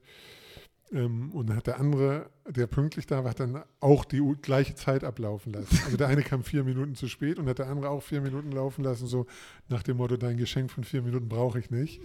ja. Das sind so kleine Spielchen vielleicht. Gut, früher bei wie die Sowjetunion noch existierte, da hatte das vielleicht eine größere politische Bedeutung. Da war es ja auch so ein bisschen der Kampf Ost gegen West. Damals Karpov, der Wel- Weltmeister, noch ein Vorgänger von, von Kasparov, der eben politisch vom, vom Sowjetregime sehr unterstützt wurde. Da gab es dann in dem Kampf gegen Kortschnoi, der eben emigriert war aus der Sowjetunion, da gab es dann schon eher solche Spielchen, da, da gab es dann Hypnotiseure im Publikum und ähm, Echt? Leute mit, mit, mit Spiegelbrillen, die einen böse angeguckt haben und so weiter. Aber, aber das ist heutzutage, ist, ist es wirklich alles rein, rein sportlicher Wettkampf. Also da, Hat das funktioniert? Hat das irgendeinen Unterschied gemacht? Hat der da was berichtet irgendwie? Naja, wenn du jetzt also sozusagen vom weißt, das ganze Sowjetregime ist gegen mich und mein Gegner wird von dem ganzen Sowjetregime total unterstützt, ja, und meine Frau und mein Sohn sind noch in der Sowjetunion. Mm, äh, okay. ja, das war damals bei Karpov. Korczny, war das, war das so, ne? Und dann gab es da irgendwelche Hypnotisore und der, der Korczny ist dann mit Spiegelbrille angetreten und, und, und, und der hat ihn, glaube ich, sogar verbal auch angegangen. Also der, der hat dann vorher immer, hat ihn begrüßt mit Bürger Karpov. Also das war in der Sowjetunion wohl so ein gef- geflügeltes Wort, Bürger, eine, also das war ein Regimetreuer. Und der Korczny hat den Karpov immer zur Partie begrüßt, hallo Bürger Karpov. Irgendwie so, also keine Ahnung, aber also heutzutage ist vom Umgang miteinander alles fair und es ge- eher äh, es ist ein, was eher ein Thema spielt, ist ähm, äh, äh, Cheating mit Computer während der Partie. Das könnte könnte sein. Da gab es eben gab es schon Fälle, nicht von Weltklasse-Spielern, aber von doch starken Turnierschachspielern bis hin zum Großmeister, die, die eben überführt wurden des, des Betrugs, des Computerbetrugs.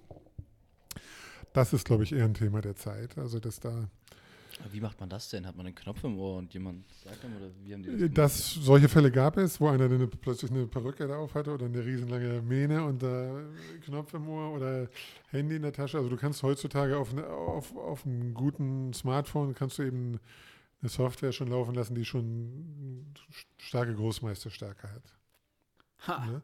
Deswegen ist zum Beispiel bei allen Wettkämpfen, da darfst du kein, musst du dein Handy draußen lassen oder beim Schiedsrichter abgeben vorher. Und ab einem gewissen Leistungsbereich werden die Spieler auch vorher äh, gescannt, wie im Flughafen sozusagen. Also, also Bundesliga aufwärts sozusagen. Und ähm, Aber wie, wie, wie kann man das jetzt nachschauen? Also das ist ja auf deinem Handy, das ist ja in der Hosentasche oder sowas. Wie kann ich jetzt? du müsstest auf Toilette gehen, dann eben Ah, okay. auf Toilette gehen, dort schnell. Ne, da gab es auch schon so ein Toilet Gate, also beim WM-Kampf zwischen Anand und einem bulgarischen Spieler Topalov. Da wurde der Topalov, aber oh- ohne, ohne Grundlage von Beweisen, aber irgendwie wurde er letzten Endes verdächtigt, dass er irgendwie auf Okay.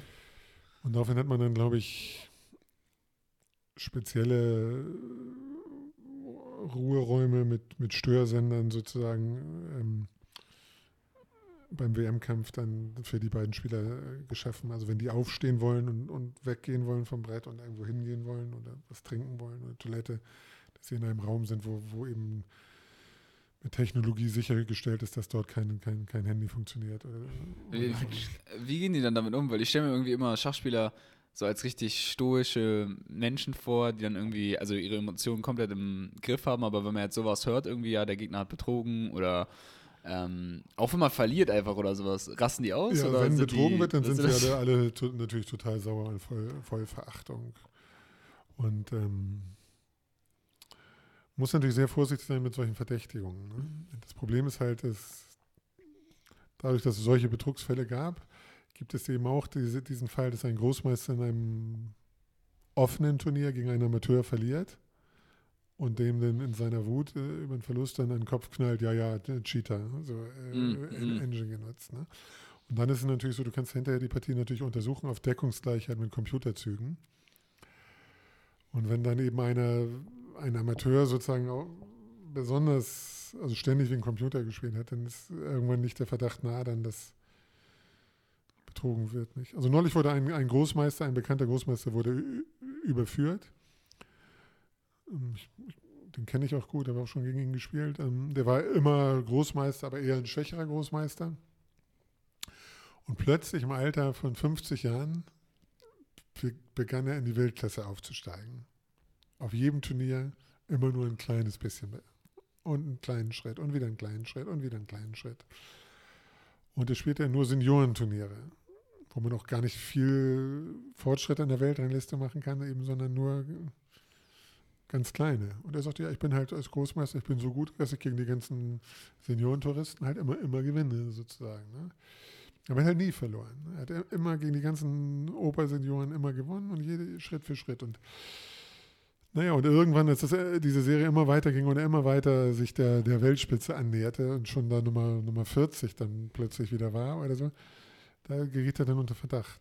Und dann wurde irgendwo dann die Schiedsrichter mal auf Toilette über, über, über das Geländer geguckt da und, und haben ihn da mit dem Handy entdeckt.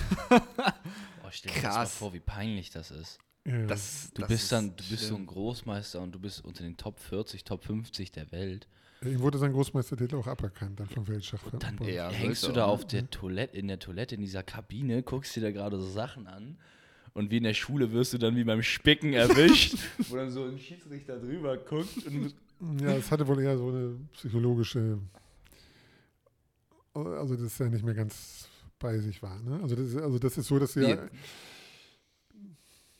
ich denke nicht, dass der sozusagen, also dass sein Hauptziel der Erfolg durch Betrug dann war, sondern dass er eher sich verrannt hatte in so eine,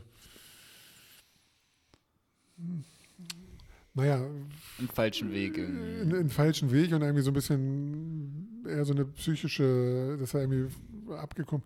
Also das weiß ich nicht. Also es ist sehr schwer für die Großmeister, für einen durchschnittlichen Großmeister sehr schwer finanziell klarzukommen als, Ja. als Schachprofi. Und ähm, gleichwohl weißt du aber eigentlich, wie gut du bist, was für eine herausragende Leistung du vollbracht hast, mal um Großmeister zu werden. Aber wenn du älter bist, wirst du etwas schwächer, die Spannkraft lässt nach, die Rechenfähigkeit. Und wenn du dann so bist du 55 und sagst mit Scheiße, jetzt bin ich immer von Turnier, Turnier zu Turnier gezogen und jetzt habe ich irgendwie keine Rente, so ungefähr. Ähm, weil du vielleicht nicht dafür rechtzeitig dafür sowas gesorgt hast oder dich nicht gut genug verkauft hast oder so, oder dann nicht mehr gut genug bist. Und ich denke, dass der sozusagen so ein bisschen, ach, ich probiere mal, ob das klappt, so äh, irgendwie, und, aber irgendwie gar nicht so richtig bösartig, sondern dass der irgendwie nur so sich, sich so verrannt hat in eine Scheißrichtung. Ja. Lustig war auch seine Reaktion. Also wie er erwi- erwischt wurde, sagte er nur, das war die letzte Partie meines, Scha- meines Lebens, ich werde nie wieder in meinem Leben Schach spielen. Tschüss, danke. Und ging weg. Ja? Also das deutet ja darauf hin, dass da irgendwas, das eher so eine ja, so eine Störung oder, oder so, dass er äh, Ja, das, ist ja, aber dann, ja, aber danach kannst du ja auch keinen wirklichen Schach mehr spielen. Also selbst wenn das nicht nee, natürlich, du bist, ja dann bist du natürlich da raus. überall schief angeguckt dann und, und Ich weiß auch nicht, wurde der dann irgendwie nicht verbannt, aber halt so von, von wegen, dass er keine offiziellen Spiele mehr spielen der darf. wurde oder zwei irgendwie Jahre gesperrt und sein Großmeistertitel wurde ihm aberkannt. Ne? Ja, okay. Ja, nee, ist Ne? aber auch ist gerechtfertigt. gerechtfertigt. Ja, ja. und- Zu 100 und, Prozent. ähm, Und, ähm, und das Lustige ist, sie haben ihm seine, es gibt ja so eine Elo-Zahl, die die Spielstärke äh, Ja. angibt. Die Ja. natürlich über die Maßen gestiegen. Die haben sie ihm sogar gelassen. Das finde ich ganz lustig. ist eher peinlich. Ja, dass der, weil jeder weiß das jetzt, der steht jetzt so weit vorne und wenn er jetzt wieder Turniere spielen würde, würde Ach er, so. könnte er nicht mehr cheaten, würde seine, seine ho- hohe Wertungszahl noch verteilen müssen an seine Gegner. Also es wäre eher sogar peinlich jetzt sozusagen, wenn er jetzt ja. oh- ohne den Großmeistertitel ja, ja, und dann direkt plötzlich nur noch verliert. und so. gestempelt als Cheater sozusagen mit der riesenhohen Wertungszahl da in Tu- Turnieren ankommt. Das, also ich, da haben sie, glaube ich, eine ganz gute äh, Lösung gefunden, also sozusagen eine gerechte Strafe. Gibt es eigentlich noch andere Wege zu cheaten beim, also so dopingmäßig zu cheaten beim Schach? So mit, mit irgendwelchen Supplementen, mit irgendwelchen, Einfach Drogen. ja, irgendwelchen Drogen, Ja, wo, irgendwelchen. wo, wurde, ge- wurde getestet, also, also Beta-Blocker und solche Sachen wurde, also es gibt, gibt einen deutschen weiß nicht, Großmeister, was das Helmut Pfleger heißt er, der war ist so in den 80er, 90er, 90er Jahren war der so der nette Fernseh-Onkel im Schach, der hat also auf, dem, auf den dritten Programmen einige Schachsendungen moderiert und der hat seine Doktorarbeit, glaube ich, genau über dieses Thema geschrieben. Also hat sogar bei einem Turnier Leuten Beta-Blocker gegeben. Was und ist ein Beta-Blocker? Blutdrucksenker und solche Sachen. Blutdrucksenker, okay. Heutzutage gibt es bestimmt viel bessere äh, Mittel.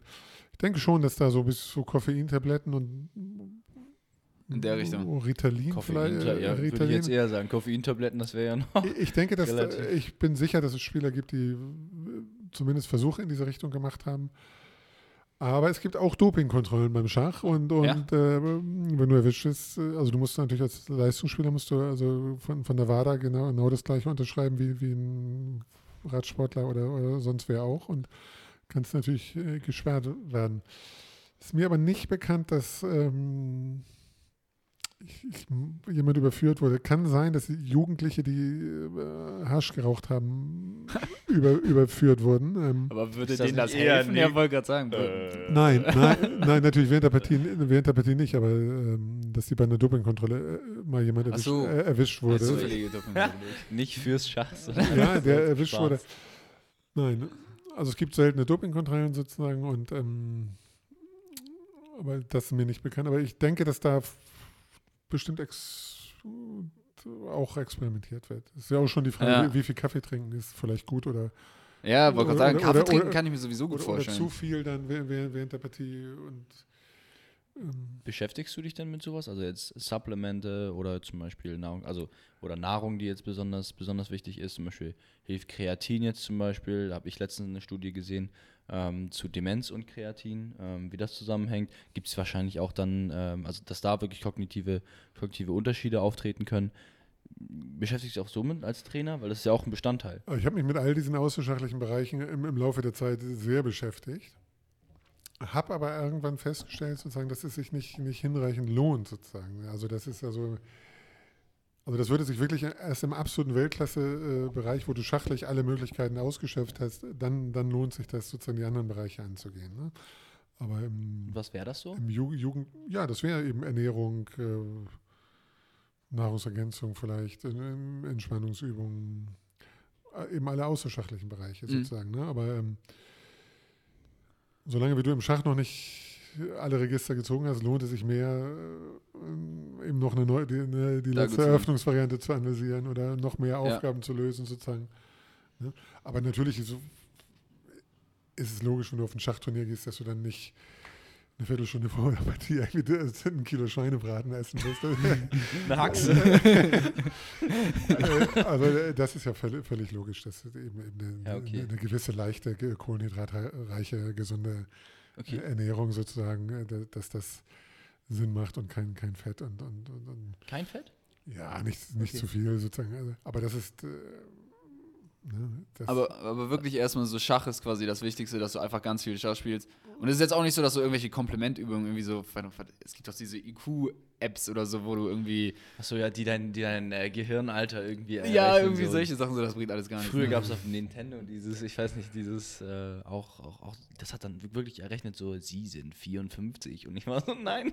Nee, ich meine ich mein nicht nur so Tests, sondern es gibt ja auch richtig so Übungs-Apps und Übungsaufgaben also ich und mache sowas. immer, So. wenn ich, wenn ich jetzt Jugendschachtraining mache, um das so ein bisschen aufzulockern, dann mache ich schon mal so ein paar, äh, einfach so ein paar Intelligenztests aus Spaß oder so ein paar Wettbewerbe, Konzentrationskram, aber eher, eher, so als, als Auflockerung oder ähm, damit es Spaß bringt. Ist ja, immer, ist ja auch nicht immer nur Leistungsbereich. Ne? Es geht ja, Ja. eigentlich auch, wenn ich jetzt Jugendschachtraining mache, geht es ja auch einfach darum, dass es kluge, fröhliche Kinder werden oder bleiben oder so. Ne? Und da macht man dann aus Spaß mal solche oder Gedächtnistraining Ja, sowas meine ich, genau. und, so, und solche Sachen. Aber speziell sozusagen, das habe ich, ich habe das mir, mir lange überlegt und auch mit anderen Trainern äh, diskutiert, sozusagen, also speziell für, für Schach sozusagen, de- denke ich, dass man erstmal das Schach das Wichtige ist und, und dann das andere. Aber ich kenne zum Beispiel einen, einen deutschen Großmeister, der auch ehemaliger Nationalspieler ist, der hat für sich selber alle Register gezogen, alle, alle außerschachlichen Bereiche auch, auch, auch mit größten Experten angegangen. Also Und der macht sowas auch? Jetzt nicht mehr, jetzt, der arbeitet jetzt, jetzt als Trainer sozusagen, ist selber kein aktiver Turnierspieler mehr. Aber in seiner Zeit, wo er eben deutscher Nationalspieler war, da weiß ich, dass er sozusagen irgendwann zu dem Punkt gekommen ist, wo er sagt, so, ich habe jetzt alles Schachliche ausgeschöpft, jetzt gehe geh ich das Die andere. letzten Prozent. Die letzten Prozent versuche ich da noch rauszukitzeln. Aber so Entspannungsübungen und so. Also ich habe zum Beispiel Kramnik, der auch mal Weltmeister war, habe ich in Dortmund bei einem Turnier ähm, beobachtet, wo er eigentlich eine, dabei war, eine fantastische Glanzpartie zu spielen und dann einen groben Fehler gemacht hat, wo er fast auf Verlust st- stand. Und habe ich ihn beobachtet, wie er sich, ich bin der Meinung, dass er da Übungen gemacht hat, um sich wieder zu beruhigen, um seine Konzentration wieder, wieder zu finden. Und er hat dann im großen Stil diese Partie noch Remis gehalten. Das war, und da war ich der Meinung, dass ich ihn dabei beobachtet habe, dass er während, während der Partie äh, irgendwelche Ü- Übungen gemacht hat, um seine So Meditation oder so irgendwelche Entspannungsübungen. Um, um wieder, um Ja, wieder zu finden. Das ist also ein typischer Amateurfehler sozusagen, ist, äh, du machst einen Fehler und ärgerst dich so, dass du den nächsten gleich wieder machst. Ja. Und das ist eben so, dass die Großmeister und die Weltklasse-Spieler extrem stark da, bei denen sind. Die spielen immer die Situation, die gerade da ist. Ne? Die interessiert das nicht, ob sie vorher einen Fehler gemacht haben oder nicht. Ne? Und ein Amateur, der würde sagen, oh scheiße, Mensch, ich bin so, hätte ich mal damals, hätte ich die Läufer F5 gezogen, hätte ich jetzt nicht dieses Problem. Ja? Okay. Und Großmeister, der guckt immer frisch neu diese, diese, diese Stellung, ohne, ohne sich selbst da so eine große Geschichte zu erzählen. Ne? Und, und das ist sicherlich äh, auch eine Sache, die man üben muss und üben, üben kann. Die haken das quasi ab. Aber Meditation ist ja sowieso mega interessant, ne? Weil das ist ja wirklich dann eigentlich, müsste das ja das der, der Gegenzug, sag ich mal, sein, so beim normalen Sport, wenn du dann halt irgendwie deine Rege Regenerationssachen hast, wie Massage oder sowas, wo du wirklich in die komplett andere Richtung, genau, körperlich in die komplett andere Richtung gehst und dann ähm, beim Schach dann so das Gegenteil irgendwie halt mal den Kopf abschalten. Dass man das wirklich auch. Machst du das regelmäßig mit deinen Schülern? Weil das, das kann ich mir schon gut vorstellen, ne? Das, weil das ja wirklich nochmal Pause setzen. Ja, das, so, ihr denkt sehr, was euch sehr sympathisch macht, sozusagen, ihr denkt sehr in so einem Hochleistungsbereich, in dem ich eigentlich auch gerne denken möchte. ne? Aber die Realität sozusagen in, im Schachtraining in Deutschland, in Jugendschach, Sieht anders aus. die sieht anders aus. Da, da, da nähert man sich noch gar nicht so sehr diesem, diesem Hochleistung oder gar Höchstleistungsgedanken, äh, ne? sondern da macht man einfach und sagt, ja, über Ostern ist wieder ein Turnier, äh, äh, da fahre ich hin, wenn ich, wenn ich schulfrei kriege. Ja, also die denken einfach, ähm, ja, das ist sicherlich ein, ein, ein Problem, warum man auch nicht äh, totalen Erfolg erreicht. Es, es wird nicht, nicht groß genug gedacht, sozusagen. Ne? Hm. Ähm, Das ist aber wirklich was, was ich glaube, was auch nur bei uns beiden ist, weil wir vorher so einen Sport gemacht haben, der sich genau damit beschäftigt. Wo gibt es noch außersportliche Sachen jetzt, außer nur ein Gewicht nach oben drücken, die ich perfekt machen kann, um mich perfekt äh, um den Rest zu kümmern? Und, und ähm, wir haben das jetzt auch bei anderen Sportlern beobachtet. Ähm, selbst Leute auf Weltniveau irgendwie, ähm, die, also Olympianiveau, die dann irgendwie nicht so richtig erklären konnten, warum sie so schnell sind. Also ja, die wissen das, aber die sind so, ja, ich bin halt schnell, weil ich schnell bin. So, und das war ganz lustig erklärt, wie das zum Beispiel Lukas, wir hatten Lukas Ansapepra hier, ähm, der ist ähm, in Olympia in Tokio gelaufen, ähm, Sprinten. Und ähm, da haben die Trainer sehr viel drumherum gemacht und er hat aber auch gesagt, so bis zu dem Zeitpunkt zu Olympia gab es da gar nicht so viel, wo man sich so beschäftigt hat mit so, ja, was esse ich jetzt eigentlich, um besonders schnell zu sein? So, was mache ich für Regenerationssachen, um besonders Ja, schnell zu ja. sein? Es war eher so, ja, in der Schule gehe ich mal sprinten, ich bin jetzt schnell gewesen als die anderen. Anscheinend habe ich Talent und dann geht es einfach weiter. Und das ist wirklich was, das, das beobachten wir beide bei ganz vielen anderen Sportlern auch. So, oder Boxen Es ist, auch bei es dir ist mega interessant irgendwie. Ja. Also ich will das jetzt gar nicht auf Lukas irgendwie beziehen, aber jetzt so allgemein, auch bei anderen Sportarten, was ich sehe, ist, ähm, es ist alles auch in den oberen Bereichen irgendwie weniger professionell, als ich gedacht hätte, sag ich mal. Also weniger so dieses, alles ist perfekt, das ist gar nicht nee, so. das ist also voll, wahrscheinlich, wenn man Weltmeister werden will oder wenn man Lance Armstrong ist und die, die Tour de France siebenmal gewinnen will dann, oder, oder sowas, ja. Nee, im Schach ist es auch, so. Also es gibt wohl einige, die wirklich so einen durchstrukturierten Alltag haben, die also morgens dann aufstehen und machen, machen Yoga und gehen joggen und fangen dann an, Auf- Schachaufgaben zu lösen oder sowas. Aber es gibt genauso auch, äh, auch Weltklasse-Großmeister, oder viele Weltklasse-Großmeister sogar, oder erweiterte Weltklasse, die so ein Bohemenleben führen, die erstmal ausschlafen, ja, und dann, dann klicke ich mir mal durch, auf dem Laptop klicke ich mir mal durch, was die, was die Konkurrenz so gespielt hat. Ähm, das gibt's, gibt's auch. Nee. Krass. Ich hätte ich hätt wirklich gedacht, so, weil da müsste man ja eigentlich als jetzt jemand, der jetzt ähm, sich richtig Gedanken darüber macht, irgendwie ri- richtig das strukturiert oder so, das müsste man ja eigentlich ziemlich gut durchstarten können, oder? Wo man dann richtig überlegt, vor, ich mache jetzt so und so viele äh, Endpartien jeden Tag, ich mache so und so Ja. viele Puzzle jeden Tag, mache dazwischen genau irgendwie zwei Stunden Pause oder sowas, dass mein Gehirn sich meine kann. Elektrolyte. zehn Genau, dann meine Minuten davor. Elektrolyte und dann irgendwie Ja, noch die Greens es, und Also es gibt wahrscheinlich überall solch und so. Also es gibt also einmal Talent und, und eben Fleiß und Willenskraft. Ähm, damit man ganz, ganz oben ankommt, braucht man wahrscheinlich beides. Beide, beides, ne? Aber es gibt eben auch, also wenn du, wenn du so ein Talent und großes Interesse und Hingabe hast, oh- ohne ständig äh, bis an deine Grenzen zu gehen, das hilft, hilft dir auch äh, hilft dir auch sehr viel weiter. Ne? Also im Schach ist es bestimmt so, also Apropos, apropos Talent, wie ist das eigentlich mit ähm, IQ und Ja. Schach? Äh, Das Das, das interessiert mich auch, ja. ist, ist schon wahrscheinlich so, dass das ein starker äh, Zusammenhang ist, so, ne? Das, nein? Mit, mit, mit Sicherheit, ja. Also, also Gibt es da auch irgendwelche Studien zu oder sowas? Die jetzt so, weil es, ich kann mir das irgendwie voll gut Dass wenn vorstellen. man einfach einen richtig hohen IQ hat, auch schnell Schach. ja, genau. ja, ich, ich, ich denke schon, dass es da, also als, wenn, du, wenn, du, wenn du zu doof bist, kann, sind dir sicherlich irgendwo Grenzen gesetzt. Und wenn du eben intelligent bist, ist Intelligenz hilft sozusagen, ja. Aber Ja. Machst du IQ-Tests mit deinen Schülern oder so? Also, wo du wirklich guckst, so. Nein. Du Also in der Regel- nicht intelligent, um Gottes Willen. Du, Es ist in der, Re es ist in der. Regel so, dass ich äh, vorwiegend sehr, sehr intelligente Spieler auch äh, im, im Schach äh, einfach tummeln dann sozusagen. Ne? Weil es eben als, als Kind suchst du Herausforderungen und, äh, und Schach bietet dir dann eben, eben bietet dir was. Ja, interessanterweise vielleicht aus anderen Ländern, wenn ich so Sowjetunion angucke, also die Weltklasse-Spieler, das sind auch alles sehr kluge Denker, auch, auch teils st- studierte äh, Leute. Aber es gibt, wenn ich das mir so angucke, da gibt es vielleicht auch einen anderen Typ Schachspieler, so eher so ein Arbeits, Arbeiter-Schachspieler vielleicht. ja. Gut, stirbt jetzt Sowjetunion gibt es ja nun schon seit 30 Jahren nicht mehr, aber wenn, ich da die älteren Großmeister angucke, da sind vielleicht auch welche dabei, die eben nicht so aus diesem, äh, ich sag mal, intellektuelles, universitäres Milieu stammen, sondern aus anderen Ecken. Aber wenn ich Weil das wäre jetzt so eines der ersten Sachen, glaube ich, die ich googeln würde, wenn ich jetzt so als Anfangen wollen würde. Schach Ja, als. A Anfänger irgendwie und dann gucken würde, so, oh ja, meinetwegen Magnus Carlsen, das ist so mein Idol oder sowas. Das erste wäre so, Magnus Carlsen IQ. Irgendwie so Ja, die. Frage ist natürlich, Schach kann ja natürlich, man kann ja sein IQ auch vielleicht noch trainieren, glaube ich, nicht? Oder ver verbessern Ja, im Laufe teils von doch, Jahren. doch, Die, die, Frage wäre natürlich, ob Teils. Ob Schach da sogar noch, noch hilft wiederum da, dabei, ne? Stimmt. Werbung für Schach. Aber das, das gibt es bei uns Spielt. Schach, werd schlau. Das gibt es bei uns nicht. Ich hatte auch mal mich, äh, mir überlegt, wie man, wie man, wie man schachliches Talent äh, testen kann. Ne? Das wäre Ja, das wär genau. ja auch interessant, wenn du so einen, so einen Grundschulkurs in der ersten Klasse machst. Ähm, Ja. wie testet man Talent? Ähm, Was ist da bei dir rausgekommen bei deiner Überlegung? Ja, das, das ist rausgekommen. Talent ist, ist ein Talent, wenn ich sage, er ist ein Talent.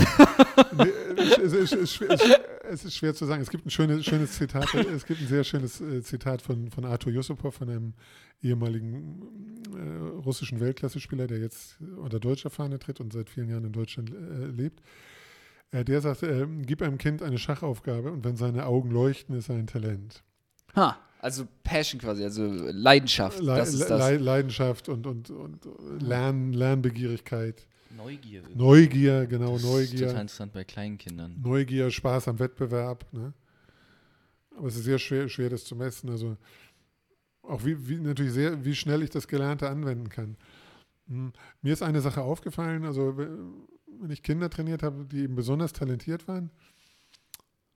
Also nicht immer kommt ja das, was du jetzt gerade trainiert hast, kommt dann gleich im Wettkampf in der nächsten Partie. Manchmal trainierst du irgend, irgendwas und das kommt vielleicht erst Monate später oder Jahre sogar.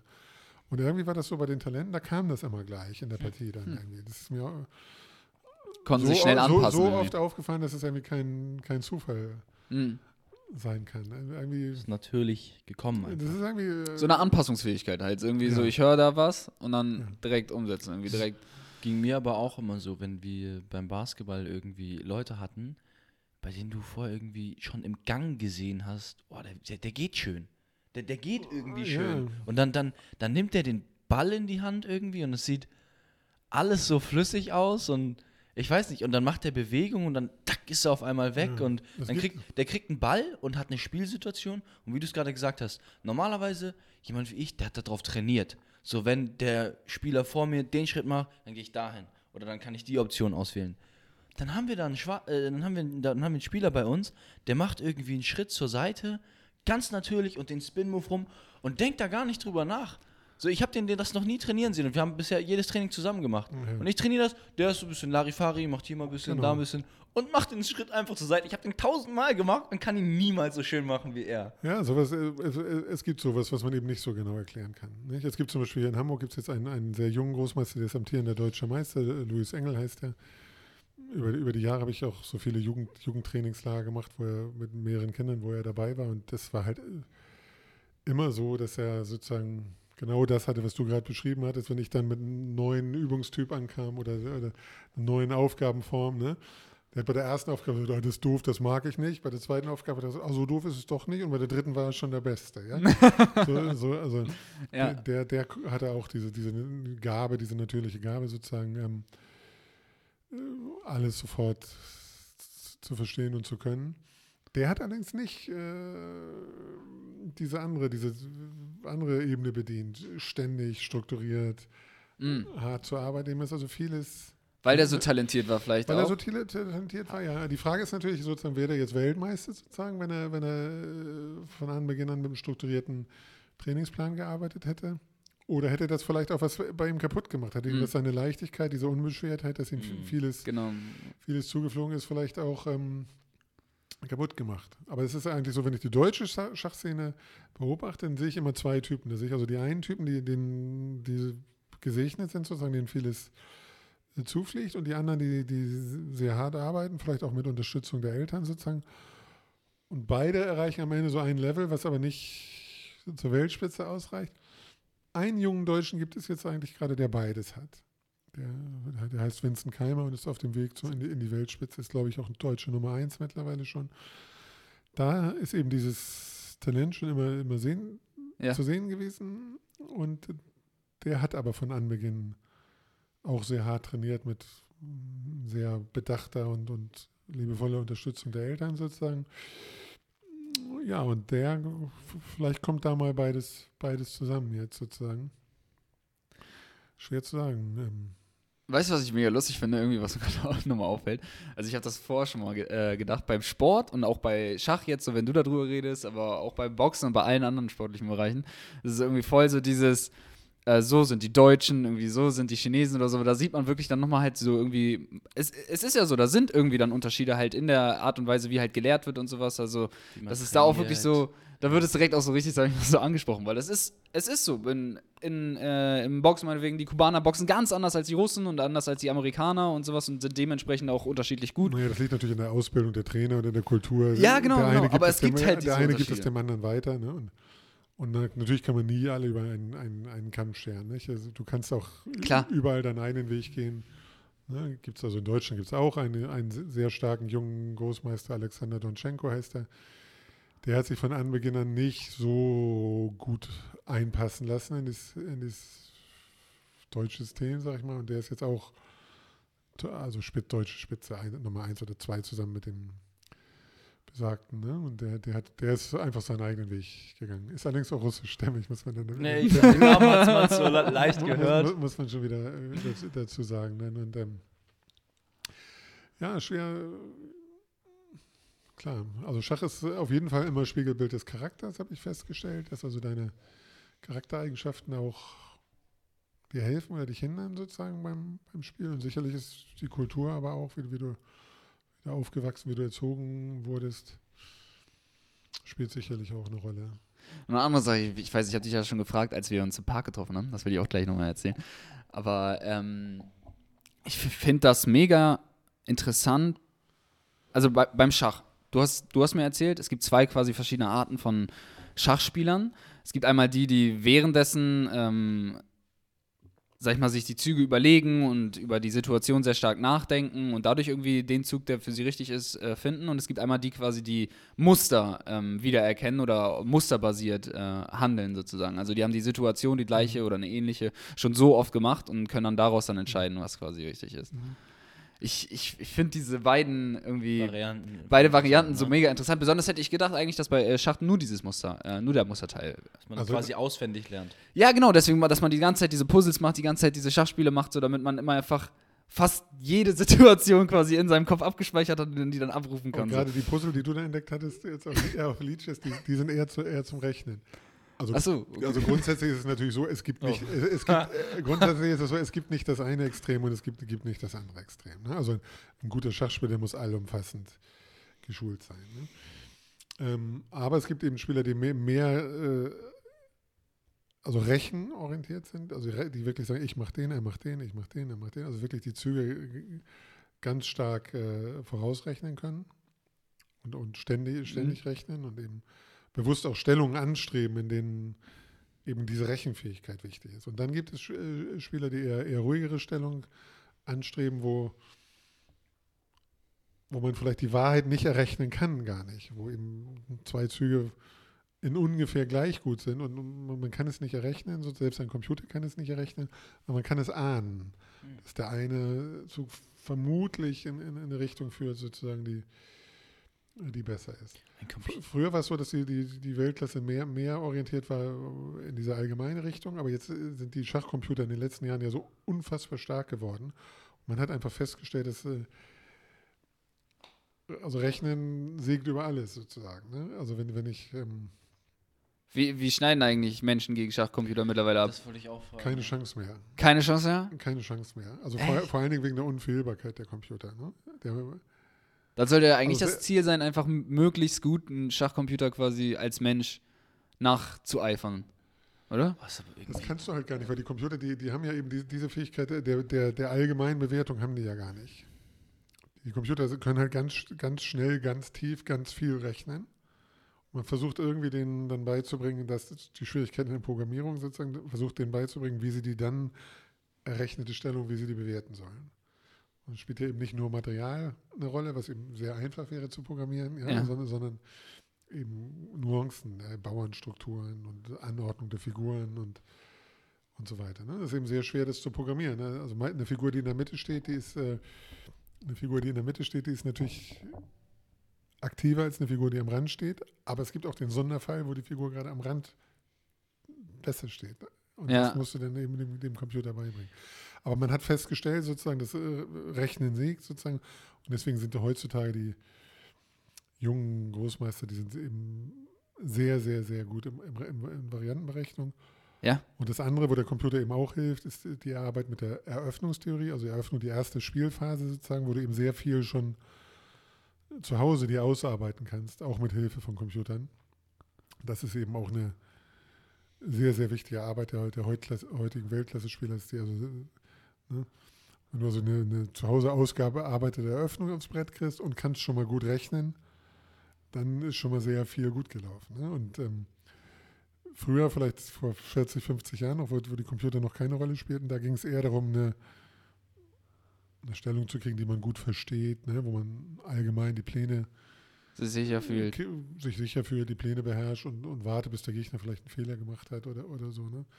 Und heutzutage ist es sehr konkret, das Spiel. Sehr, sehr. Äh, Es ist klar quasi, was der richtige Zug ist. Mehr oder weniger.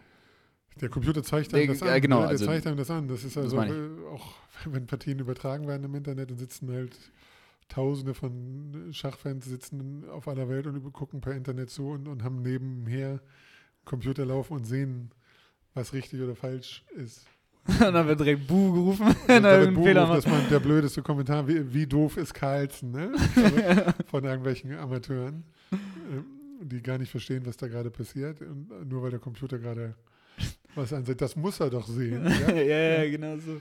Aber das, das wäre jetzt, weil das wäre zum Beispiel die Richtung, die ich jetzt gegangen wäre. Wenn ich jetzt Schachprofi oder sowas werden wollen würde, dann hätte ich jetzt so gedacht, der richtige Weg, um das strukturiert anzugehen, ist jetzt zu gucken, was sagt der Computer und mir einfach so viel wie möglich zu merken, was der Computer macht. was der Computer macht. Genau, in der Situation sagt der Computer, das ist der beste Zug. Und dann irgendwie versuchen, ja, aber Schach ist halt so unendlich, dass du kannst dir nicht alles merken. geht nicht. Ja, überleg mal, wie viele Felder du hast. Mal, wie viel sich das multipliziert, wie Also viele es, es, Varianten du es, hast. es gibt mehr, äh, mehr mögliche Stellungen im Schach als Atome im Weltall. Wie Spaß das das auswendig zu lernen. Aber bestimmt, ja, ja, klar, aber bestimmt, bestimmte Züge und bestimmte Stellungen, so wiederholen sich ja immer wieder. So die, die am häufigsten vorkommen, weil man weiß ja auch ungefähr, wie der Gegner spielt. also so, Ist ja jetzt nicht komplett Nein, so, so, so ist Schachtraining natürlich auch. Ne? Man versucht natürlich im, im Training, versucht man Situationen zu simulieren, die dann in, in der Partie Ja. wiederkommen können und versucht, wie, wie man sich üblicherweise in so, solchen Stellungen verhält oder übt zu rechnen, solche Stellungen zu rechnen. Und das wird ja alles gemacht. Trotzdem ent- äh, entsteht in jeder Schachpartie ent- entsteht immer noch irgendwie wieder was Neues, sozusagen, wo man dann sozusagen völlig auf sich allein gestellt ist und dann Dann braucht man die Rechenleistung doch. ja, Die im ich habe gestern ist. eine Partie verfolgt im Internet bei diesem besagten Grand Swiss Turnier da. Tisch 3, also ganz vorne in dem Turnier, wo wirklich die Besten der Besten gegeneinander spielten. Und das war eine auch eine fast sieben Stunden lange Kampfpartie. Und da hatte ich das Gefühl, dass die echt beide total am, am Schwimmen waren, weil es total untypische Bilder gab. Das war also Wild West, sag ich mal, oder Kaffeehausschach. Und dann hatten die auch richtig Probleme, dann, ne? Die hatten richtig Probleme, da die besten Züge gefunden. Und wir haben sehr viele Fehler beide gemacht und, und, und haben am Ende dann, dann Remis gespielt und war eigentlich eine, eine tolle Kampfpartie, aber eben einer wissenschaftlichen Betrachtung äh, hält sie nicht, äh, nicht, nicht stand, was die da, da gemacht haben, war, Fehler, Fehler durchzogen. Ne? Aber das war ein, eigentlich ein toller, toller Kampf sozusagen. Weil das kommt so oft, kommt das gar nicht mehr vor. Heutzutage ist dieses Weltklasse-Schach sehr steril. Ne? Das spielen die sehr sauber. Die spielen wirklich die zu Hause ausgearbeiteten Eröffnungen, machen dann kaum Fehler, spielen häufig, häufig Remis, ja, Ja. Ist, äh, weil sie beide fast gleich gut sind, beide sich zu Hause das gleich angeguckt haben. War dann ganz spannend, das mal zu beobachten. Insofern war diese Partie gestern, wo die beide sich so, das so lange gegeben haben, bis sie da echt beide am Schwimmen waren und beide nicht mehr konnten, das war, das war echt ziemlich interessant. Ke- Kennst du, kennst du diese Partie von ähm, Magnus Carlsen und von Hikaru, wo die irgendwie, ah, ich, ich weiß nicht, ich weiß leider nicht mehr, wie das heißt, aber irgendwie beide, ähm, beide geben quasi in dem ersten Zug oder nach dem ersten Zug schon fast auf, weil sie irgendwie ihren, ähm, ich, ich kann es nicht mehr ganz erkennen, ihren König irgendwie exposen Ja, oder sowas, extra, weißt du noch? Extra Quatsch. Ja, genau. Wie, wie hieß das noch? Wie nennt sich das? Ich habe es mir nicht gemerkt, weil ich so blöd finde. also, Beide haben irgendwie, beide haben nicht Also, aufgegeben, sondern irgendwie. also es ist ja so, dass das Online-Schach, das boomt total. ja. Die müssen mir das erklären. Ja, ich erkläre es, ich hole aber ein bisschen aus. Also, Okay. also Online-Schach boomt total. Einmal, ja, Corona hat einen riesen Schub gegeben, ne, weil halt überall Turniere ausgefallen sind. Alles hat online an, an, angefangen. Dann ist äh, Twitch eben sehr, sehr populär geworden, dass äh, viele Schachspieler sozusagen online spielen und gleichzeitig dazu äh, ihr, ihr Tun und Schaffen äh, ins, Kommentieren, äh, ja. kommentieren und übertragen. Dann gab es ja Netflix, diese, hat diese, diese Se- Serie Queen's Gambit, ähm, hat groß, großen Erfolg gehabt. Also Schach ist sehr populär geworden und Ja. de- deswegen auch Internetschach. So. Und dann, deswegen gab es viele Weltklasse-Turniere und da kam heraus, dass eben der, äh, wie heißt der, Hiraku Nakamura, dass der ähm, neben Magnus Carlsen der, der beste Online-Spieler ist. Und die beiden haben, sind ständig aufeinander getroffen in Schnellschachturnieren, in Blitzturnieren, in sonst was für Turnieren. Und irgendwann hatten die Langeweile sozusagen, wussten nicht mehr, was sie machen sollen und haben dann im, in der Blitzpartie hat der eine freiwillig im zweiten Zug einen schlechten Zug gemacht oder im dritten Zug, also freiwillig mit seinem König vorgegangen, was totaler Quatsch ist. Eigentlich würde man den König gerne in Sicherheit bringen, ja. Also Magnus Carlsen macht das manchmal, wenn er gegen andere Großmeister spielt um, und Langeweile hat, macht er extra Einfach so Flex.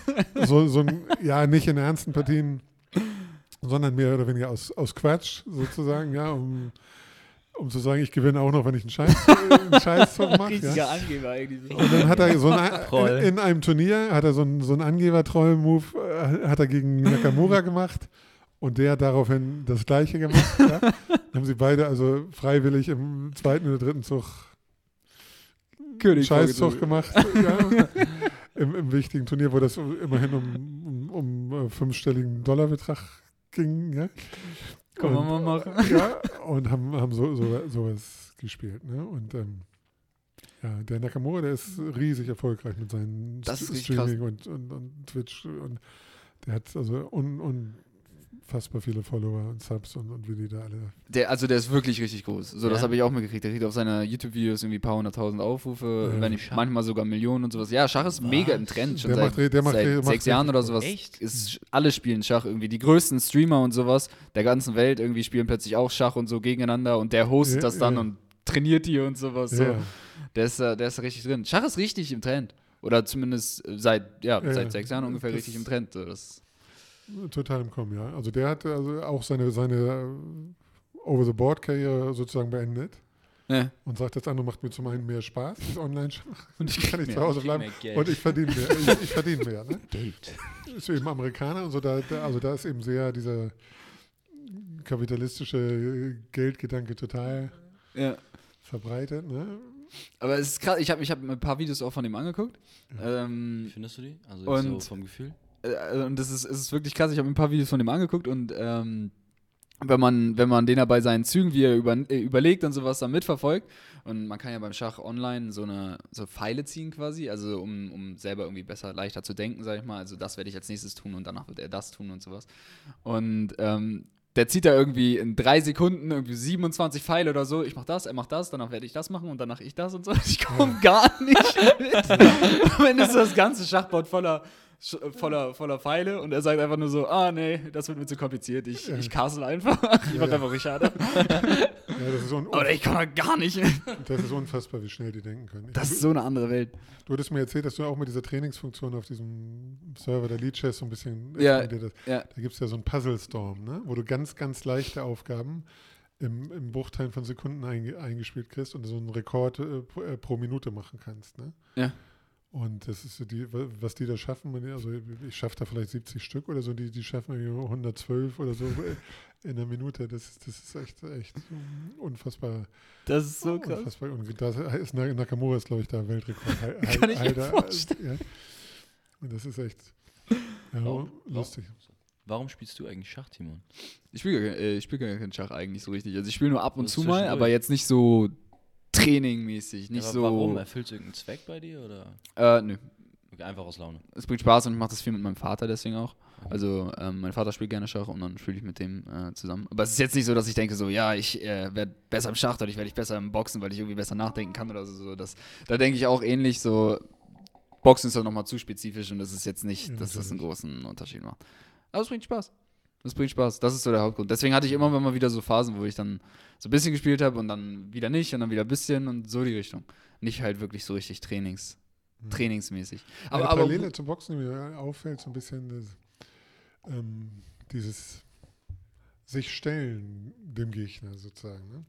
Es ist auch beim Schach ist, ne, ist doch ein enormer Druck dann. Druck da. Ne? Also in dem Moment, wo die Partie anfängt, wo du da du gehst da hin und bist so ein bisschen aufgeregt und gibst dem, in dem Moment, wo du dem Gegner die Hand gibst, so, das ist schon ein enormer Druck. Und ich habe auch in anderen Sportarten auch Leistungssport ja gemacht, im Handball früher und, und kenne mich auch so ein bisschen aus, habe Freunde, die Leistungssport machen. Ich denke, das ist sehr extrem beim Schach und beim Boxen dann, dann eben auch sozusagen dieses Ich messe mich ich gehe mit. in den Ring Ja. und weiß, da ist auch ein guter und ähm, stell, stell mich dem so. Aber ich habe dich unterbrochen, Entschuldigung bitte. Ja, alles gut, alles gut. Äh, war ja interessant. Besonders, äh, mir fällt gerade nochmal das ein, was du mir erzählt hast, mit, dass es irgendwie Sch- Schachboxen gibt oder so. Was ist das ein Kollege von dir, das macht? Ja, es Es gab, gibt irgendwie. ja, oder erzähl du. es gab, ja, es, es gab irgendwelche Freaks, die haben, haben tatsächlich eine neue Sportart versucht zu etablieren und haben da auch Turniere und ich meine sogar deutsche Meisterschaften mit, mit ausgerechnet. Schachboxen, dass also ein Boxkampf gemacht wurde und zwischen jeder Runde, also in der Rundenpause wurde statt, statt der Pause wurde eine Blitzschachpartie gespielt. das ist natürlich echt so ein bisschen Spaß, ein bisschen Hokuspokus, aber also das hat es Krass. gegeben. Es kam allerdings da, dabei nichts Überraschendes dabei raus. Äh, den boxerischen Teil haben immer die Boxer gewonnen und den schachlichen Teil immer die Schachspieler. Es gibt allerdings einen, einen sehr starken deutschen Großmeister, Ari Braun heißt er. Der hat ähm, mal versucht, sich so ein bisschen da äh, zu verbessern, auch im, im, im, im, im Boxen und ähm, ja, aber so richtig, also es gab Wettkämpfe, aber, aber nicht unter äh, also großen Zuschauerinteresse oder so. Also, aber wurde versucht, so, so. Schachboxen wurde versucht mal zu etablieren. Es gibt, glaube ich, auch Freaks, die da noch dran, dran festhalten. Hast Und, du äh, so einen Cut überm Die Auge, Kombination tropfst mit ist lustig. Genau. Oh, sorry. so, so, so ungefähr, ja. Er muss ja auch schnell matter. gehen. Diese, diese Blitzschachpartie muss ja dann schnell gehen, weil dann geht ja gleich der Boxkampf weiter. Du bist Ja. unter Adrenalin. Ich hätte jetzt eigentlich auch gedacht, dass eigentlich nur der Boxer gewinnt, weil der Schachspieler sich dann gar nicht mehr konzentrieren kann in der Rundenpause. Stimmt. So, das kommt dann ja auch. ja, ein Schachspieler, die sind halt so gut trainiert, gegen Amateur gewinnt der halt immer noch. Also, Gar kein Problem. Ist, ich erinnere mich auch noch dran, wie ich mal sternhagelvoll da über, über, über, über das äh, Straßenfest auf der langen Reihe gelaufen bin und da saßen irgendwie zwei ältere Herren und haben Schach gespielt und meine Kumpels haben mich da mehr oder weniger angebunden am, am Tisch, aber es reicht dann trotzdem noch in dem mit, da mit 3,2 Promille oder was weiß ich da, die, die, die Amateure Fertig zu machen. Das ist ja kein Problem. fertig zu machen. Ne? Und ähm, so, so ähnlich wird es dann da sein, solange du überhaupt noch am Brett sitzen kannst. Ja, das erinnert mich, das erinnert mich daran, wie ich dich überhaupt kennengelernt habe. Ich, ich war ja, ähm, ich war im Park mit meinem, äh, mit Kollegen, mit Kerem, weil ich, ähm, wir waren am Lernen und wir waren dann gerade durch Und dann waren wir so, ja, okay, lass mal Schach spielen. So, wir haben irgendwie auch ein Schachbrett dabei gehabt. Und wir waren gerade mit, so mitten in der Partie. Plötzlich kam dann ähm, jemand, sag ich mal, zu unserem Tisch ähm, äh, dazu und hat über meine Schulter so auf das Schachbrett geguckt und meinte so, ah ja, ihr spielt, lass mich mal kurz gucken. So, ah, okay, ja, ihr seid, ihr seid doch Amateure, so man sieht das direkt. Ich war so erst so, hm, wer ist das jetzt? Ich bin dann, also ich, klar, ich weiß, ich bin jetzt nicht stark, aber so, wer ist dieser, dieser Mann, der plötzlich irgendwie dazukommt und sagt so, ihr seid Amateure. Okay, ich bin ein Amateur und dann habe ich, äh, als du dann wiedergekommen bist, dich ähm, herausgefordert und wurde dann absolut fertig Absolut gemacht. fertig gemacht. Aber so ne? keine Richtig Chance. gedemütigt.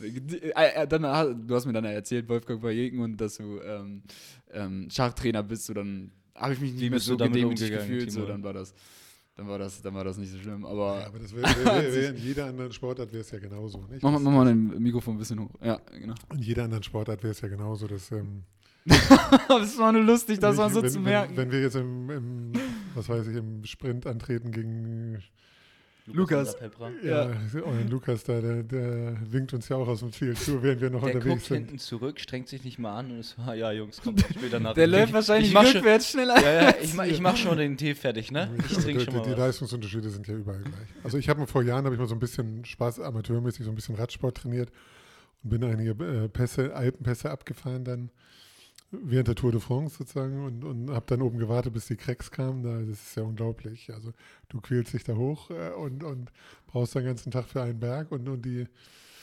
fahren etliche solche Berge und, und, und fahren da doppelt oder dreimal so schnell wie du. Äh, Das ist, ist ja überall das Gleiche. Also, Aber es ist krass einfach, das so wirklich so zu merken, so den Unterschied. So da ist jemand, der das richtig, richtig gut kann. Mhm. Und wo bin ich so? Und dann wirklich diese Differenz so zu spüren, so, das ist schon, das ist schon was irgendwie. Es, es gibt so ein Video, das hat mal ähm, analysiert, wie stark wirklich so ein NBA-Spieler, egal wie schlecht er ist, ne, im Gegensatz zu jemandem ist, der wirklich schon gut Basketball spielt, aber amateurhaft. Und dann hat so ein, NBA so einen Kanal, so ein NBA-Kanal, hat das wirklich so analysiert. Und der hatte zum Beispiel den schlechtesten aus der NBA, der fast nie gespielt hat und der unterst gerankt, also auf der Tabellenliste, hat er irgendwie, hat er gesagt, eine Stunde runtergestrollt, bis er den überhaupt gefunden hat. Und da hat man ein Video gesehen, wo irgend so ein wirklich schon D1-Athlet, das ist schon ein guter Athlet, ne, den herausgefordert hat. Ein, ein, Rentner, NBA-Spieler quasi, ne? Und auch noch einen schlechten. Und hat gesagt, so, ja, hey, so, lass mal eine Partie spielen. Und ich so, nee, ich bin zu alt und sowas, ne? Und hat gesagt, doch, lass mal spielen. Und der voll jung, voll Energie, wahrscheinlich sogar noch athletischer, der hat den auseinandergenommen, dieser NBA-Athlet, ne? Das, also du konntest dir das nicht vorstellen. Das hat er dann mit verschiedenen so Videos und Snippets gemacht. Keiner. Keine einzige Chance. Selbst Leute, die eine Stufe unter NBA waren, ne? Keine, das es ist einfach eine andere Welt. Level, ja, da sind Level dazu. so, so, Aber- so ist es überall. Ja. Aber apropos Geschichten, wir haben ja immer hier äh, so Storytime-mäßig. Du hattest das mit dem Handy erzählt. Gibt es irgendwie noch äquivalente Geschichten, irgendwie, wo du so, so, was du selbst vielleicht auch erlebt hast? So eine so richtig irre Geschichten beim Schach? Also Cheating meinst du jetzt? Oder Nicht Cheating, so einfach Alles so was Lustiges, was total abgefahren ist, wo jemand ausgerastet ist, egal, irgendwie sowas mal selber erlebt, wo du dachtest so, oh, ich will hier raus oder ich will hier drin bleiben, weil es so spannend ist. Ja gut, es gibt natürlich Spieler, die nicht, nicht gut verlieren können. Okay. Also, mir hat schon mal ein, ein tschechischer Großmeister, der hat mir schon mal die, die Figuren und das Brett um, über die Ohren ge, ge, gar nicht gehauen, aber ge, geworfen. Ja. Dann stand ich halt total, total auf Verlust und habe ir- irgendwie noch gewonnen und dann hat er die Figuren mir alle in den Kopf geworfen. Ja, so ist Schach auf Deutsch. Ne? So, äh, so ist Schach und es ist, ist weggegangen. Und das gibt es immer mal, dass welche nicht so gut verlieren können. Ja, an- ansonsten eigentlich geht es in der Regel gesittet zu beim, beim Schach. Also was, was ganz Spezielles fällt mir jetzt Apropos gesittet, so, mir nicht ein. Ähm, ich, will die, ich will dir was Lustiges erzählen, äh, oder was ich lustig finde. Beim Schach ist es Tradition oder es ist typisch, dass man, ähm, sobald man erkennt quasi, dass man eigentlich verloren hat, dass man dann tatsächlich auch aufgibt.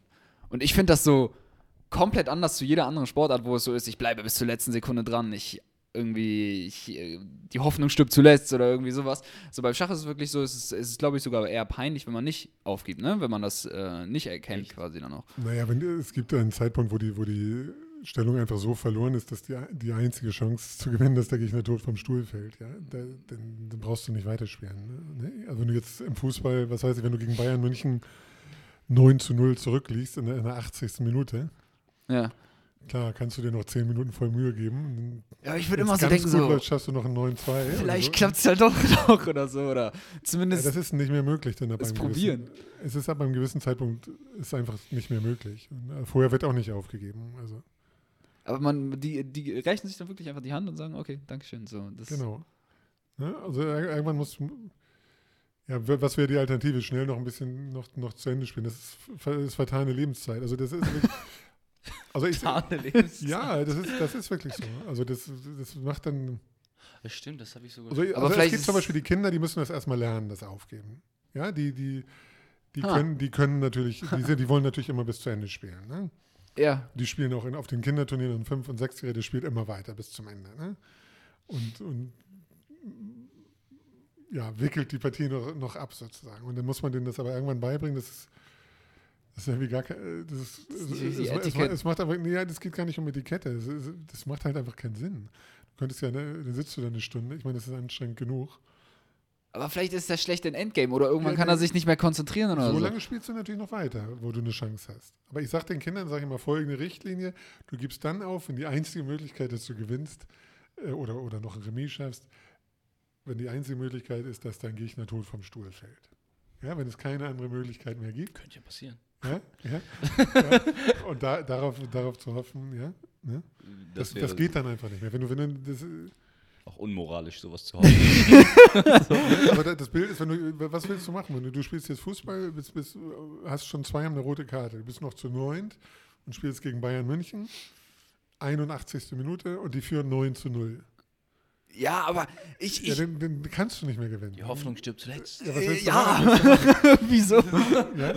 Aber ich sehe ich seh halt so Schachspiele irgendwie, wo dann halt dann die, ähm, was weiß ich, halt Großmeister gegeneinander spielen und dann gibt der eine auf und ich weiß noch nicht mal, wer die bessere Position hat. Aber das ist, weil du zu schlecht bist. Ja, klar, aber das ist aus meiner, also ich finde, das wirkt dann zumindest, also klar, weil ich nicht so weit vorsehen kann, das ist schon der Grund, aber aber das wirkt dann relativ früh trotzdem so für mich. Das ist nicht so, dass, Natürlich, auf dem Weltklasse-Niveau ist die, diese Grenze natürlich, wann du aufgibst, die ist natürlich noch, äh, die geben noch früher auf, ne? Weil sie halt wissen, dass der, der andere so gut ist, der, der macht einfach in, in, in so einer Stellung macht er einfach keinen Fehler mehr. Ne? Krass. Und gerade in diesen Endspielen, da nähern wir uns dann wieder Mustern, die eben, eben schon bekannt sind. Was weiß ich, so ein Turmendspiel, wo der, jeder hat einen Turm und der eine hat fünf Bauern, der andere hat drei Bauern. Das, das gewinnt Großmeister einfach. aber jeder macht doch Fehler, oder nicht? Ja, selbst wenn du da ein paar Ungenauigkeiten machst oder so, ja, dann, dann findest du trotzdem. Aber das habe ich sogar schon mal gesehen mit dem Aufgeben. Aber lustigerweise, in, ich glaube, verstehen sie Spaß. Weil die haben da irgendwie so eine äh, deutsche, auch Großmeisterin oder sowas, hatten die, ähm, hatten sie in einem großen Saal irgendwie und sie konnte über eine Kamera quasi gucken, wie die Schachbretter von den ganzen Leuten sind. Es war so ein Treffen von Leuten quasi, die sie herausfordert haben und die waren aneinandergereiht, so ich glaube 10, 12 Leute wirklich nebeneinander. Und sie hat quasi auch, ich weiß nicht, ob man das Blitz auch schnell quasi immer die Partien beenden, beenden müssen. Und ähm, das war halt so ein kompletter anderer Amateur, der auch einen Knopf an dem Ohr hatte oder sowas. Und äh, die Großmeisterin hat halt gesagt, irgendwie Bauer auf A4 oder so, keine Ahnung. Und ähm, hat, die hat dann, also der, der ähm, quasi Perücke auf hatte und alles und dieser Amateur war, der mal so Schach ausprobiert hat. Du hat meinst die halt, nicht den Sketch jetzt von Harpe Kerkeling? Oder so? Harpe Kerkeling, genau, Ja. doch, genau. Und hat die dann halt völlig, genau, stimmt, stimmt. Hat die Was? halt völlig auseinandergenommen, so tak, tak, tak, tak, tak. Und die alle so, okay. Das, ist- das, sehr, lustig, ja, ja. Ja, genau, Harpe Kerkeling war das, genau, das ist total geil irgendwie. Stimmt, und da haben die auch dann so, ja. So, die war gar nicht zu, irgendwie zu Ende, sondern einfach so, ja. Es gibt generell irgendwie so lustige Videos irgendwie beim, so vom Schach, so wo irgendwie einer gegen neun spielt oder sowas. Ähm, Simultan, ja. wie, wie? Simultan, ja. Ja, genau, so simultan gegen mehrere spielt oder so irgendwie blinde Schach, so mit verbunden. ne, Ich weiß nicht, ich weiß nicht genau, wie das funktioniert, aber blinde Schach irgendwie habe ich auch mal gesehen, ähm, wo der eine quasi nicht die Figuren so sehen kann. Ähm, so, so ein paar extra Sachen. so, ich finde das. Boxschach. Ja, es gibt, es Ja, gibt auch, also blind, äh, blind simultan gibt es einen Wel- Weltrekord, glaube ich, mit irgendwie 53 Partien gleichzeitig, also so gegen, gegen starke Gegner, ja. Ich kenne nur eine gesehen. Ne? Oh Gott. Das ist, Und dann muss man sie sich alle merken, oder wie? Oder wie, wie funktioniert Blindschach eigentlich? Naja gut, ja, du sagst die Koordinaten. Also du, du siehst das Brett und die Figuren siehst es nicht, aber da gibt, steht ja am Rand 1 bis 8 und A bis H. Ja. Und du sagst dann die Koordinaten der Figuren. Du sagst dann Bauer E E2, E4. Du hörst von dem Und anderen. der Gegner sagt Springer. im- Okay, aber du kannst Die- halt danach die- nicht noch einsehen, die wo die, wo die jetzt Nein. sind, sondern du hörst nur einmal, wenn die sich bewegt Genau. haben und, das- sonst musst du dir halt merken, wo die das sind. Bild speicherst du ab. Ne? Das ist allerdings so, dass ähm, jeder Schachspieler sozusagen, der über Jahre trainiert hat, zumindest eine Partie blind spielen kann. Und macht sowas Sinn als Training? Das ist sehr gutes äh, Training, ja, weil wir waren von bei Variantenberechnung. Also Variantenberechnung ist halt auch immer Vi- Visualisierung. Das heißt, also wie, wie gut kann ich mir im Voraus äh, die kommende Situation äh, vorstellen?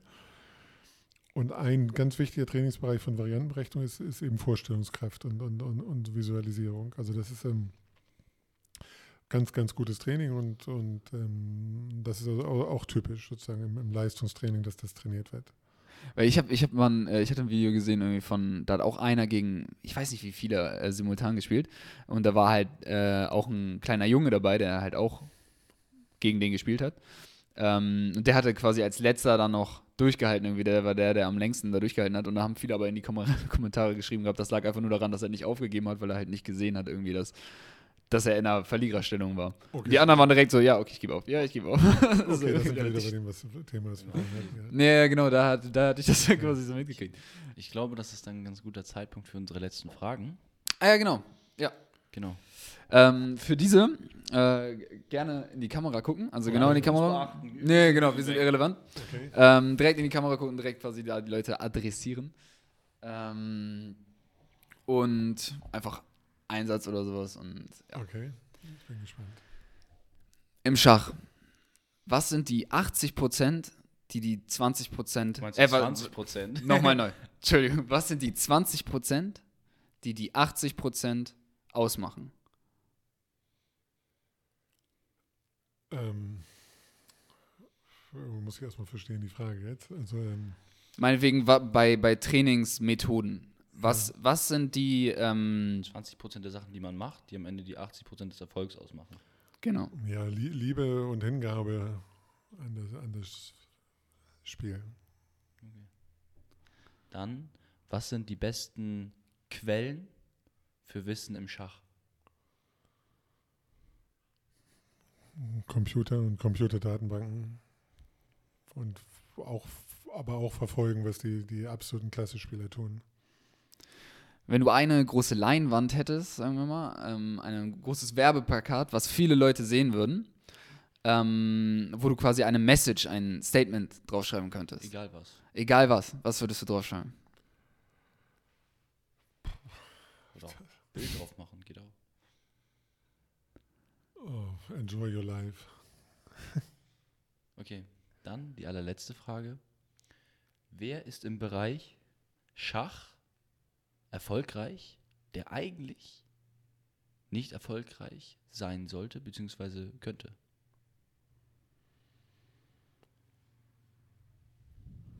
Also eigentlich niemand. Ich denke, dass Schach sehr fair und gerecht ist und, und, und jeder, der dort Erfolg hat, den auch verdient hat. Wer, wer ist unorthodox? Das ist eher die Unorthodox. Frage. Und dadurch trotzdem erfolgreich, obwohl das anders macht als alle anderen. Vielleicht auch die Sache anders angeht, einfach nur. Fällt mir ja nichts zu ein. Also Okay. ich, ich, wer, Okay. wer Erfolg hat, hat ihn, hat ihn verdient sozusagen. Okay. Äh, Es gibt ja auch das schöne Sprichwort, Erfolg gibt einem Recht. Ne? Also das, äh, Ja, interessant. Alles klar. Gut, dann ähm, gibt es noch irgendeine Frage, die wir hätten stellen sollen oder so, die, äh, wo du gerne die Antwort geben würdest? ja, ihr hattet mir gesagt, dass, es, äh, dass ihr vier, vier Fragen noch habt, die, die nichts mit der Schachthematik zu tun haben, die, die jeder, jeder gestellt kriegt. Achso, da, das waren nicht viele Fragen. Also die, die, äh, die, das sind die, haben die allgemeinen Fragen, die quasi auf Schach bezogen sind, aber ja, genau, jeder genau, genau. kommt. Genau. Okay, alles klar. Gibt es ansonsten noch irgendwas? Nö, alles klar. Vielen Dank für die Einladung. Hat, hat, hat Spaß gemacht. Und, ähm, auf jeden Fall. Äh, ja, viel Erfolg bei deinem Projekt. Danke. Dankeschön. Das, das ist unser Endpunkt.